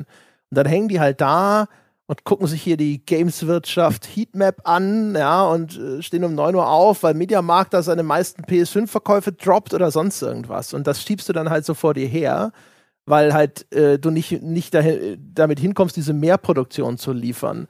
Aber das heißt nicht, dass da jetzt irgendwie Millionen von Konsolen fehlen müssen. Da müssen halt einfach nur in dem jeweiligen Bereich halt ein paar tausend fehlen und schon hast du über, immer diese Masse in der Öffentlichkeit, die da sitzt und dann auch immer alles abgreift, was jetzt gerade wieder neu in den Markt ist. Das ist halt die Frage, wie viele Konsolen fehlen. Das wissen wir ja nicht. Also ich nehme an, das wird Microsoft und Sony halbwegs wissen. Und also der, der PS5-Bot auf Twitter hat 150.000 Follower. Das ist schon eine signifikante Menge. Das ist, ja, aber es ist jetzt auch nicht das, was man sich vielleicht vorstellt. Ne? Der ist nur für deutsche Shops, ja? Nur, nur für, für deutsche, den deutschen ja, okay. Markt. Ja? Das ist schon viel. Das stimmt. Mhm. Aber ich weiß natürlich auch nicht, wie viele von den 140.000 Followern haben schon längst eine und haben den das halt noch nicht deabonniert. Genau, genau, genau. Obwohl der so viel spammt, dass man den eigentlich schon schnell wieder rausschmeißt, wenn man, wenn man das erledigt hat. Und ist ja die Frage, wie viel von denen sind Scalper, ja? Wie viele machen das, äh, Playstations kaufen halt, um damit wieder zu, mit Wiederverkauf Geld zu verdienen und so weiter. Aber es ist schon eine da Hausnummer. kommt echt vieles gerade zusammen, ne? Auch Corona. Mhm. Vielleicht ist der Need in Corona-Zeiten jetzt gerade sowieso international. Ich, gl ich glaube halt, das ist so ein schöner, mhm. so ein schöner Anlass, um ähm, sich zu vergegenwärtigen, jetzt auch ausblickstechnisch auf das, was uns in den kommenden, im kommenden Jahr und insbesondere in den, in den Jahren, die äh, darauf noch folgen werden, was uns so ein bisschen erwartet in der Hinsicht ist, wir werden auch da im Spielemarkt wie auch in vielen anderen Märkten werden wir immer mehr aufhören, Nabel der Welt zu sein. Das sind wir halt gewohnt ähm, über sonst wie viele Jahrzehnte hm. hinweg. Und ähm, da, da wird es nicht nur neue Märkte geben. Ich glaube, auch mit China gehen wir immer noch so um, äh, als wäre, ja, okay, es sind schon echt viele Chinesen und da kommen jetzt auch so ein paar Spiele, ja, gerade so der ganze Mobile Free-to-Play-Scheiß und so weiter. Ähm, und, und nehmen das so ein bisschen wahr, ähm, wie ja jetzt so ein, so ein so, sozusagen so ein, so ein so ein ungemütliches Kind, das zu uns ins Baumhaus geklettert ist. Und ja, es ist es halt da, aber es nervt eigentlich viel mehr. Und ich glaube, ehe wir es uns versehen, gehört dem das halbe Baumhaus. Gehört dem nicht schon das halbe ja, Baumhaus? So, das, das kommt noch erschwerend hinzu.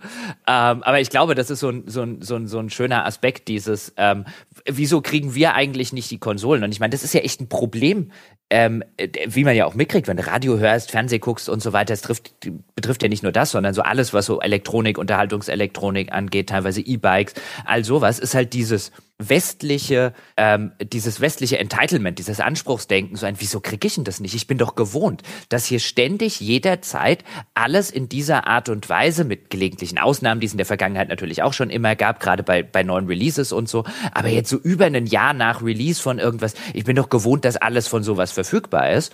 Und ich glaube, da werden wir uns in Zukunft echt umstellen. Weißt du, der Core-Gamer früher? Was ist denn das? Für, für wen ist das Spiel denn? Nicht für mich. Ja, und, die Spiel was, und das, das? das, was dann für ihn ist, sozusagen, weißt du, wo man jetzt gedacht hätte, ähm, äh, klar, dass du am Street Day vom Erscheinen einer neuen Konsole vielleicht nicht eine davon abbekommst, das, das war halt auch früher schon so. Aber dieses, naja gut, jetzt über ein Jahr und nach Weihnachten und es gibt ja einen Haufen Zeug, nicht nur im Spielebereich, dass du halt gerade nicht kriegst oder nur sehr, sehr schwierig kriegst oder wo du halt Glück gehabt haben musst. Und das geht halt so völlig gegen so ein westliches Selbstverständnis, das sich halt über 50 Jahre oder so geprägt hat, so ein Wohlstandsselbstverständnis. Naja, also nur von diesen, von diesen Millennials, ja. In meiner Jugend haben es die Japaner sechs Monate vor mir bekommen immer. es sind jetzt nur andere Asiaten, die da vielleicht zum Zuge kommen, aber da hat sich nichts verändert. Die Geschichte verläuft wieder im Kreis.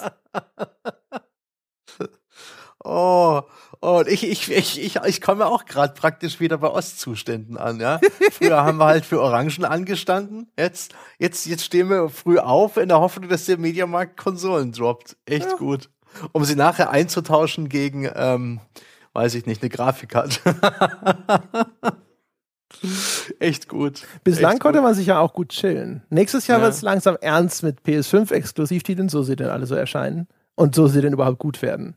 Bislang ist es ja immer noch so eine Situation, so, ja, was willst du denn? Komm. Die gibt's ja auch 22 nicht. Es gibt ja keinen, also nichts, wo ich jetzt. Ja, weil ne, bislang konnte man immer sagen, wenn du noch keine abgekriegt hast, gräme dich nicht. Ich weiß nicht, ob man Ende 22 immer noch sagt, so, ja, mein Gott, dann sitzt halt, dann setzt du halt den China-Staub an. Also ich will halt auch nicht äh, hier das neue Horizon äh, auf der PS4 spielen. Ich will eigentlich die, also nee.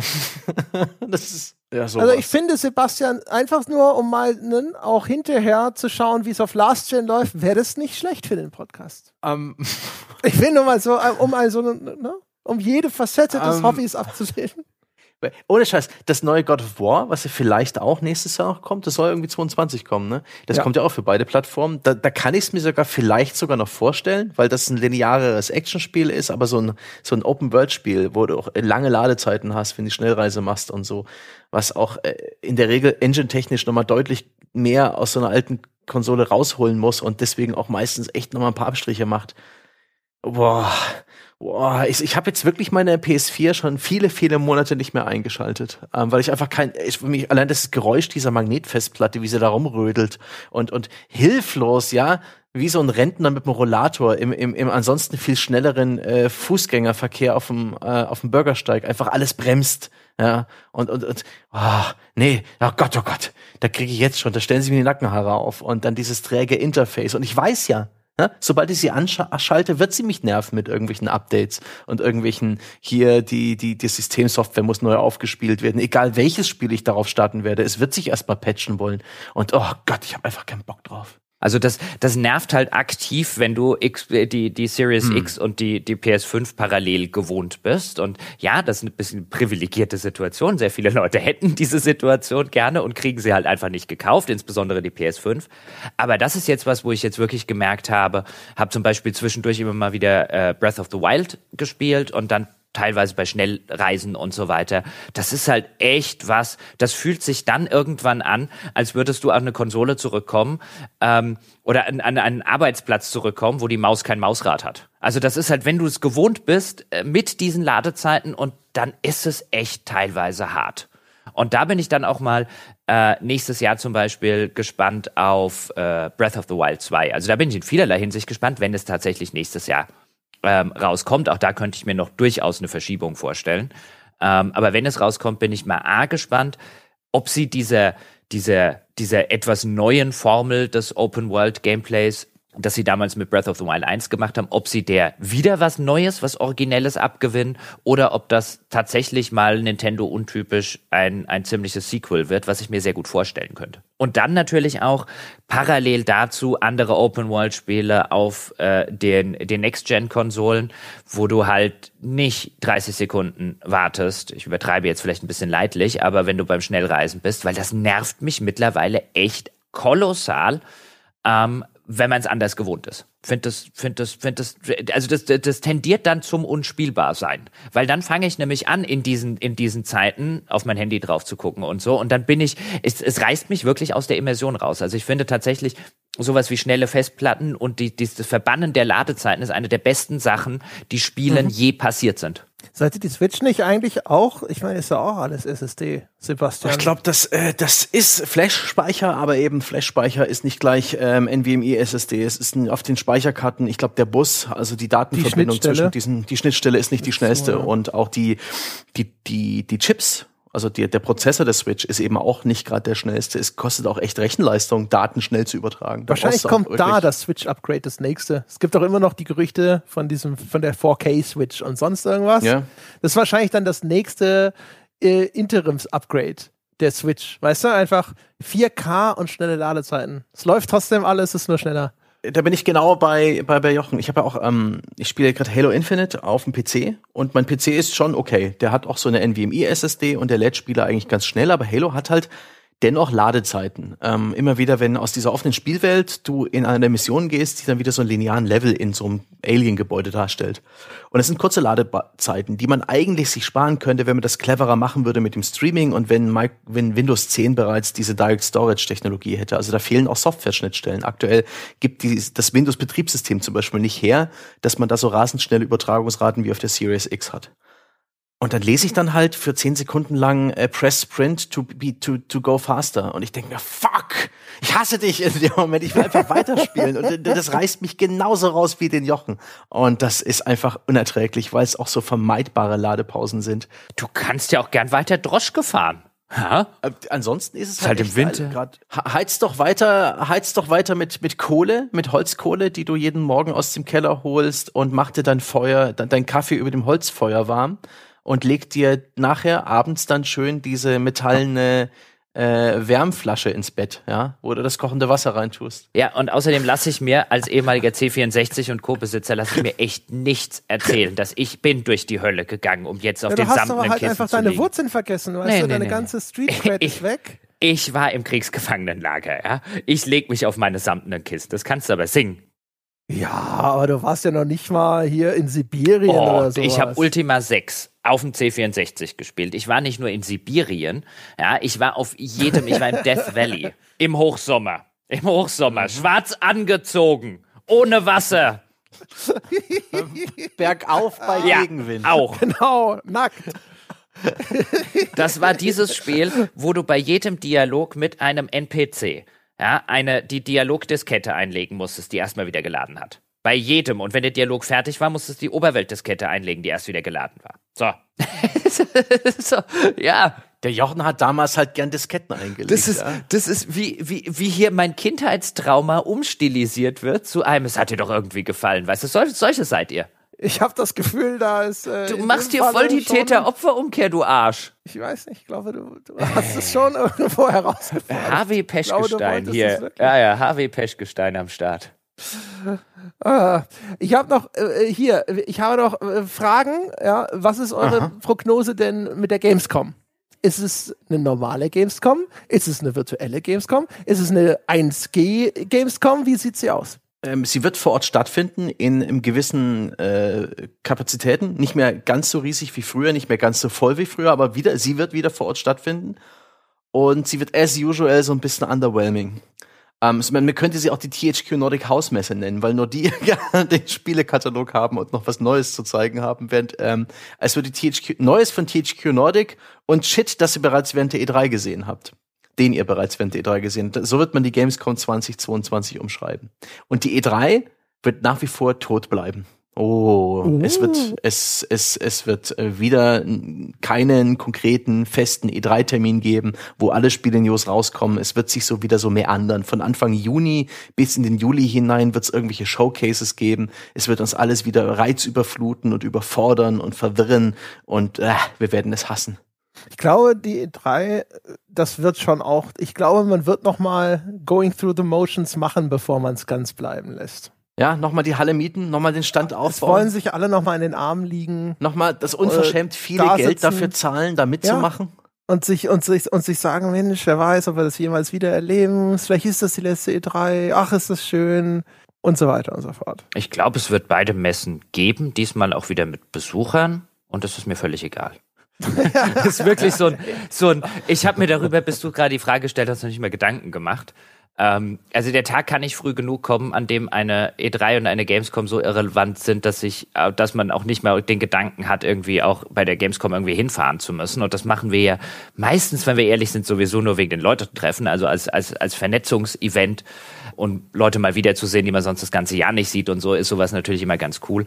Aber der Tag kann nicht früh genug kommen, an dem, an dem das einfach wirklich irrelevant geworden ist. Aber ich glaube, gerade eine Gamescom wird dieses Jahr im Sommer, meine, das ist natürlich immer eine Prognose unter Corona-Vorbehalt, ähm, aber Stand jetzt, äh, wo wir das noch aufnehmen im alten Jahr, würde ich glauben, dass nächstes Jahr im Sommer wieder etwas ist, wo man im äh, äh, doppelt geimpft und geboosterte Menschen in einem überschaubareren Rahmen. Ich glaube nicht, dass da wieder 380.000 Leute dicht an dicht gedrängt durch die Messehallen laufen. Aber ich glaube, mit einem entsprechenden Hygienekonzept und Co. wird es solche Veranstaltungen nächsten Sommer wieder geben können. Sie wären wahrscheinlich ganz gut beraten, das vielleicht ein bisschen vorzuverlegen von Mitte, Ende August, hm. vielleicht auf den Juni oder Juli. Ähm, aber gerade so Unternehmen wie die Kölnmesse sind ja, dann natürlich. wollen ja in die Sommerferien. Ja, ne? aber ja, der Punkt ist, sie werden wahrscheinlich auch wieder so lange an dem Termin hängen, in der, in der irrigen Annahme, ähm, äh, dass, äh, das, ja, wir kriegen das wieder mit 380.000 Je später, hin. desto besser. Ähm, Dann ist ja vorbei. ja, ja, genau. Die, die gehen wahrscheinlich auch noch echt alle davon aus, dass Corona nächstes Jahr vorbei ist. Meine Damen und Herren, Spoiler Alert, ist es nicht. Nächstes Jahr haben wir immer noch Corona. Ja. Äh, wenn das vorbei, hoffentlich vorbei ist, dann vielleicht frühestens Ende nächsten Jahres, aber wahrscheinlich eher 2023 und Co., wenn das irgendwie alles anfängt, endemisch und so weiter zu werden, zumindest wenn man den Wissenschaftlern glaubt, äh, die sich damit deutlich besser auskennen als Sie und ich. Ähm, deswegen, aber klar, diese, diese ganzen, ich kenne das, kriege das ja immer noch ein bisschen am Rande mit, weil ich in der Veranstaltungsindustrie ja mal eine Weile äh, gearbeitet habe, die sind halt so verzweifelt, ja, die, die hoffen wirklich hier auf, äh, äh, wie hieß es doch gleich bei der Untergang, die denken jedes Mal, äh, Steiner. der, der, Steiner kommt noch. Genau. Der, der Angriff der Armee Steiner ist nicht der Erfolg, Angriff ja, der Steiners. Angriff Steiners. Die hoffen alle auf den Angriff Steiners, weil verständlicherweise, weil da gibt's halt, also nicht jetzt die Kölnmesse oder so, die wird so, so äh, quersubventioniert von jedem Steuerzahler. Den, die, die sind immer noch äh, äh, die fetten Gänse, äh, die müssen nicht geschlachtet werden. Aber da hängen halt so viele äh, Einzelunternehmer äh, dran und, und äh, kleine Selbstständige und so weiter. Ähm, die hoffen echt alle immer noch, dass dieses Corona-Gespenst so schnell wie möglich weggeht und die wieder zu, weil, zur alten Normalität zurückkehren können. Und ich glaube, auch da Spoiler Alert, die alte Normalität werden wir sehr lange nicht mehr haben. Ja, also ich glaube auch, dass die stattfindet. Ich prognostiziere Gamescom mit Maskenpflicht. Ja, das ist jetzt ja keine Prognose. Kannst du auch, ich prognostiziere, morgen geht die Sonne Ich auf. glaube, es gibt viele Leute, die denken, sie findet statt ohne Maskenpflicht. Meinst du? Kann, also ich kann mir nächstes Jahr im Sommer eine Massenveranstaltung drinnen ohne Maskenpflicht, jetzt während du durch Messehallen läufst und so weiter, kann ich mir schlechterdings nicht vorstellen. Ja, aber wie gesagt, ich glaube, da ist immer noch ein großer Optimismus, wie die Lage sein wird nächstes Jahr um diese Zeit. So, jetzt noch hier noch mal eine Winterwelle, Exit Wave, lalala und so weiter und so fort. Und ich glaube, das wird schon, es wird wahrscheinlich sogar, ich würde tippen 1G. Also einfach, du musst quasi jetzt geimpft sein und geimpft wird bedeuten dreifach. Und dann trotzdem noch mit Maske. Das ist meine Prognose für die Gamescom. Vielleicht auch mit eingeschränkten Besuchern. Also je nachdem, ob das nötig sein wird oder ob dann hinterher entsprechend vielleicht auch einfach weniger los ist. Also ich glaube, also, also der Prognose würde ich mich anschließen. Ich würde tippen auf, bis dahin wird es wahrscheinlich auch die Impfpflicht geben. Also insofern wird es bis dahin wahrscheinlich auch solche Veranstaltungen gar nicht mehr offen stehen für, für ungeimpfte Menschen. Und ähm, also jetzt rein, rein prognosetechnisch würde ich sagen, nur geimpft und nur mit Maske und mit begrenzter Besucherzahl, glaube ich auch. Um eben solche dicht an dicht Gedränge wie die, die alten Messebilder, das wird es zumindest nächsten Sommer noch nicht wiedergeben. Wenn es das in der Form in den nächsten zwei, drei Jahren überhaupt Ja, also die Bilder wird es schon gibt. hier und da geben, weil ich glaube, selbst wenn das begrenzt, dann werden die sich halt vielleicht schon mal irgendwo anhäufen auf so einem Messegelände. Bin ich gespannt, ob sie das vermeiden können. Ich glaube, so, es wird schon so Bilder geben, wo dann auch wieder diskutiert wird. War es nicht doch verantwortungslos, das zu machen? Äh, ja, genau. Aber ja, ich glaube auch nicht, dass sie da noch, dass sie da die kompletten 300.000 oder was auch immer sie da immer hatten, dann da durchschieben. Und äh, dann haben wir noch eine, ich glaube, das hatten wir nämlich so ein bisschen im Rückblicks-Podcast, da haben wir kurz drüber gesprochen und hatten das, die Prognose in diesem Podcast verschoben. Ist Bobby Kotick Ende 2022 noch im Amt? Ja. Ja, ich denke auch.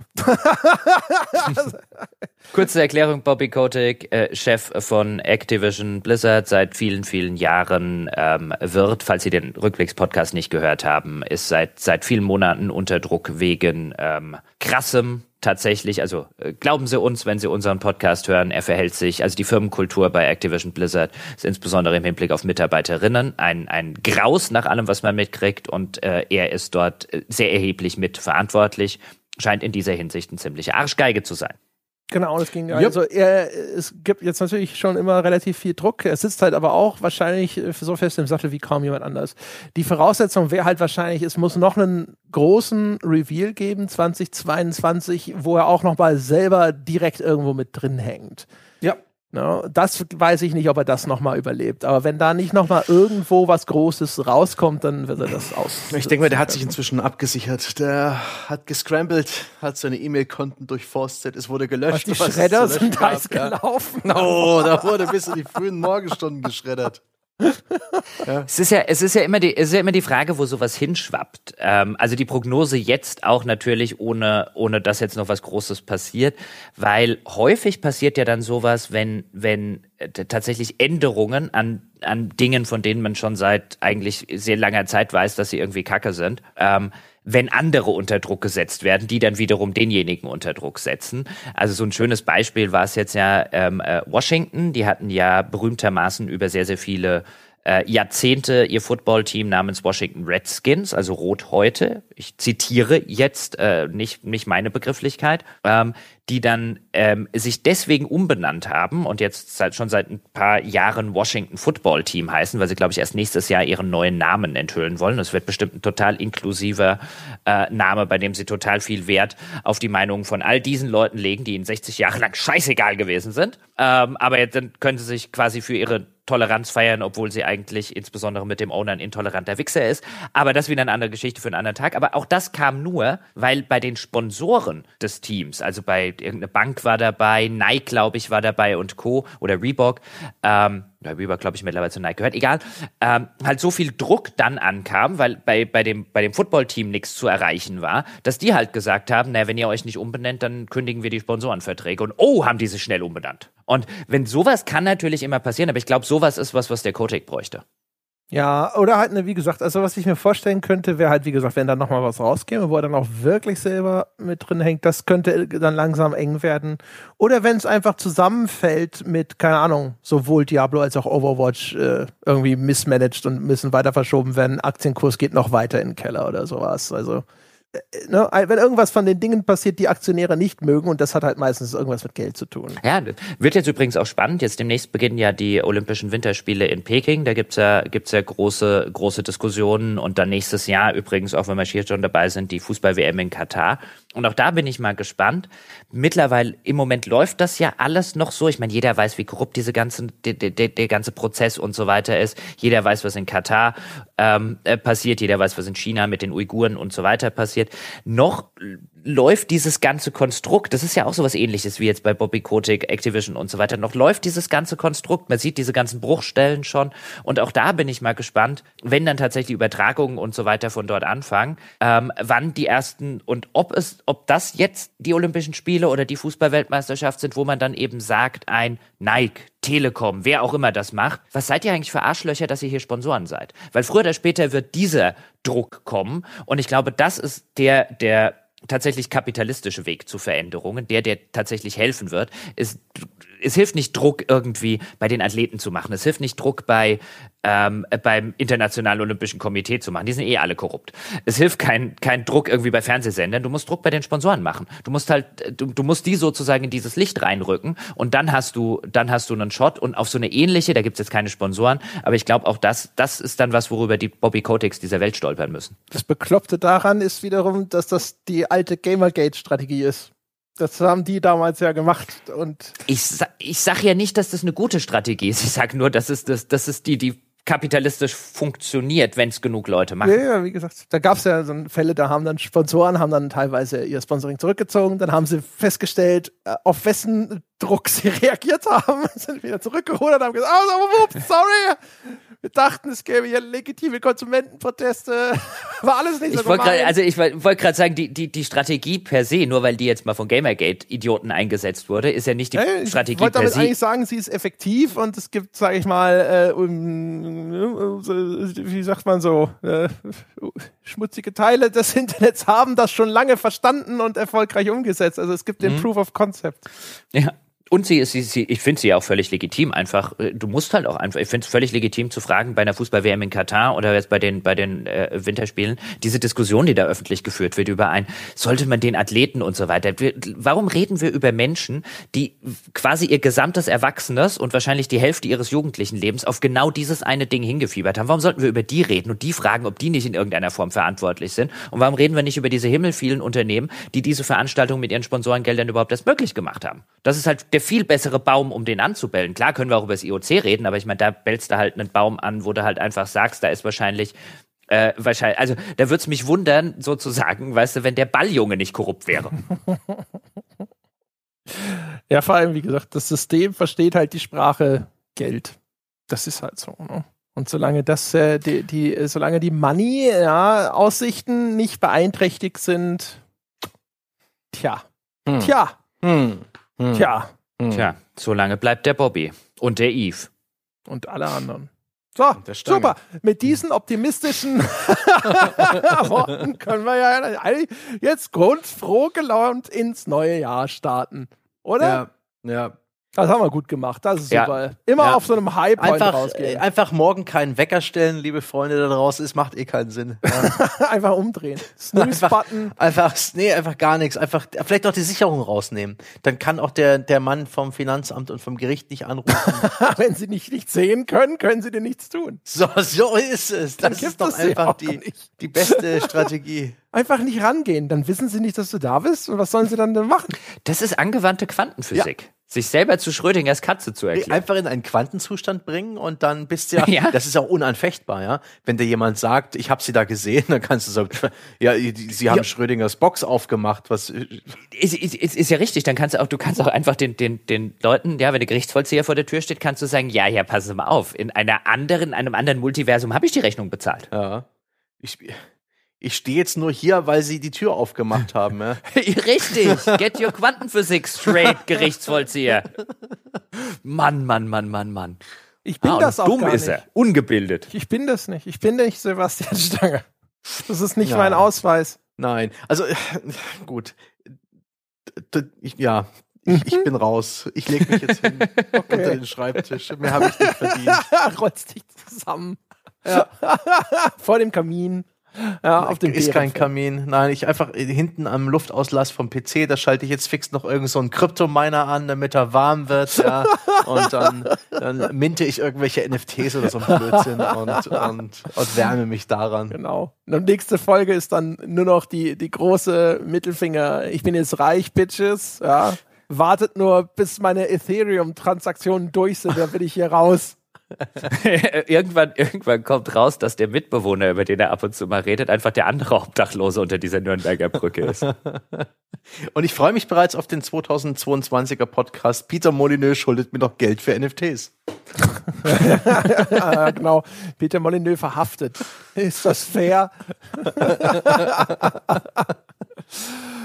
Ach Gott, ah, so. Nun denn, ja. meine Damen und Herren. Das ist es also, das Jahr 2022. Wir haben noch ganz viel nicht erwähnt, ne? Also da kommen noch ganz, wir haben schon wieder nicht über die Indie-Games gesprochen, meine Herren, übrigens, ne? Dann heißt es hinterher wieder so, Mensch, die ganzen Indie-Games ignoriert. Ah, Road to Yuma, Track to Yomi, meine ich. Track ja, wir schreiben, schreiben wir einfach Spiel. jetzt Indie-Game-Titel, um dem vorzufolgen. Salt and Sacrifice, Hollow Knight Silk Song, Planet of Lana.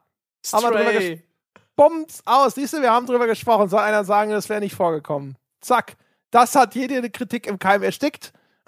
Und in diesem Sinne, meine Damen und Herren, vielen Dank fürs Zuhören. In zukünftigen Folgen werden wir auf diese und alle anderen Titeln, die wir jetzt hier nicht genannt haben und auch all die anderen Themen sicherlich zu sprechen kommen. Erstmal vielen Dank, dass ihr auch im neuen Jahr mit dabei seid. Ihr könntet uns freundlich bewerten auf äh, iTunes, oh, ihr könnt das folgen auf Spotify. Ihr könnt unsere wunderbare Hymne rauf und runter hören. Ihr solltet sie hoffentlich, so Gott will, auch auf iTunes kaufen können. Wenn das geklappt hat, toi toi toi, Klopf auf Holz. Äh, ihr könntet uns abonnieren, gamespodcast.de slash Abo oder ihr könntet es auch tun auf patreon.com slash auf ein Bier. Oder ihr könntet mit uns diskutieren über all das, was ihr gehört habt oder hören möchtet unter forum.gamespodcast.de, dem immer noch weltbesten Spieleforum, auch im Jahre 2022. Und so soll es bleiben und so hören wir uns wieder am nächsten Sonntag. Bis dahin.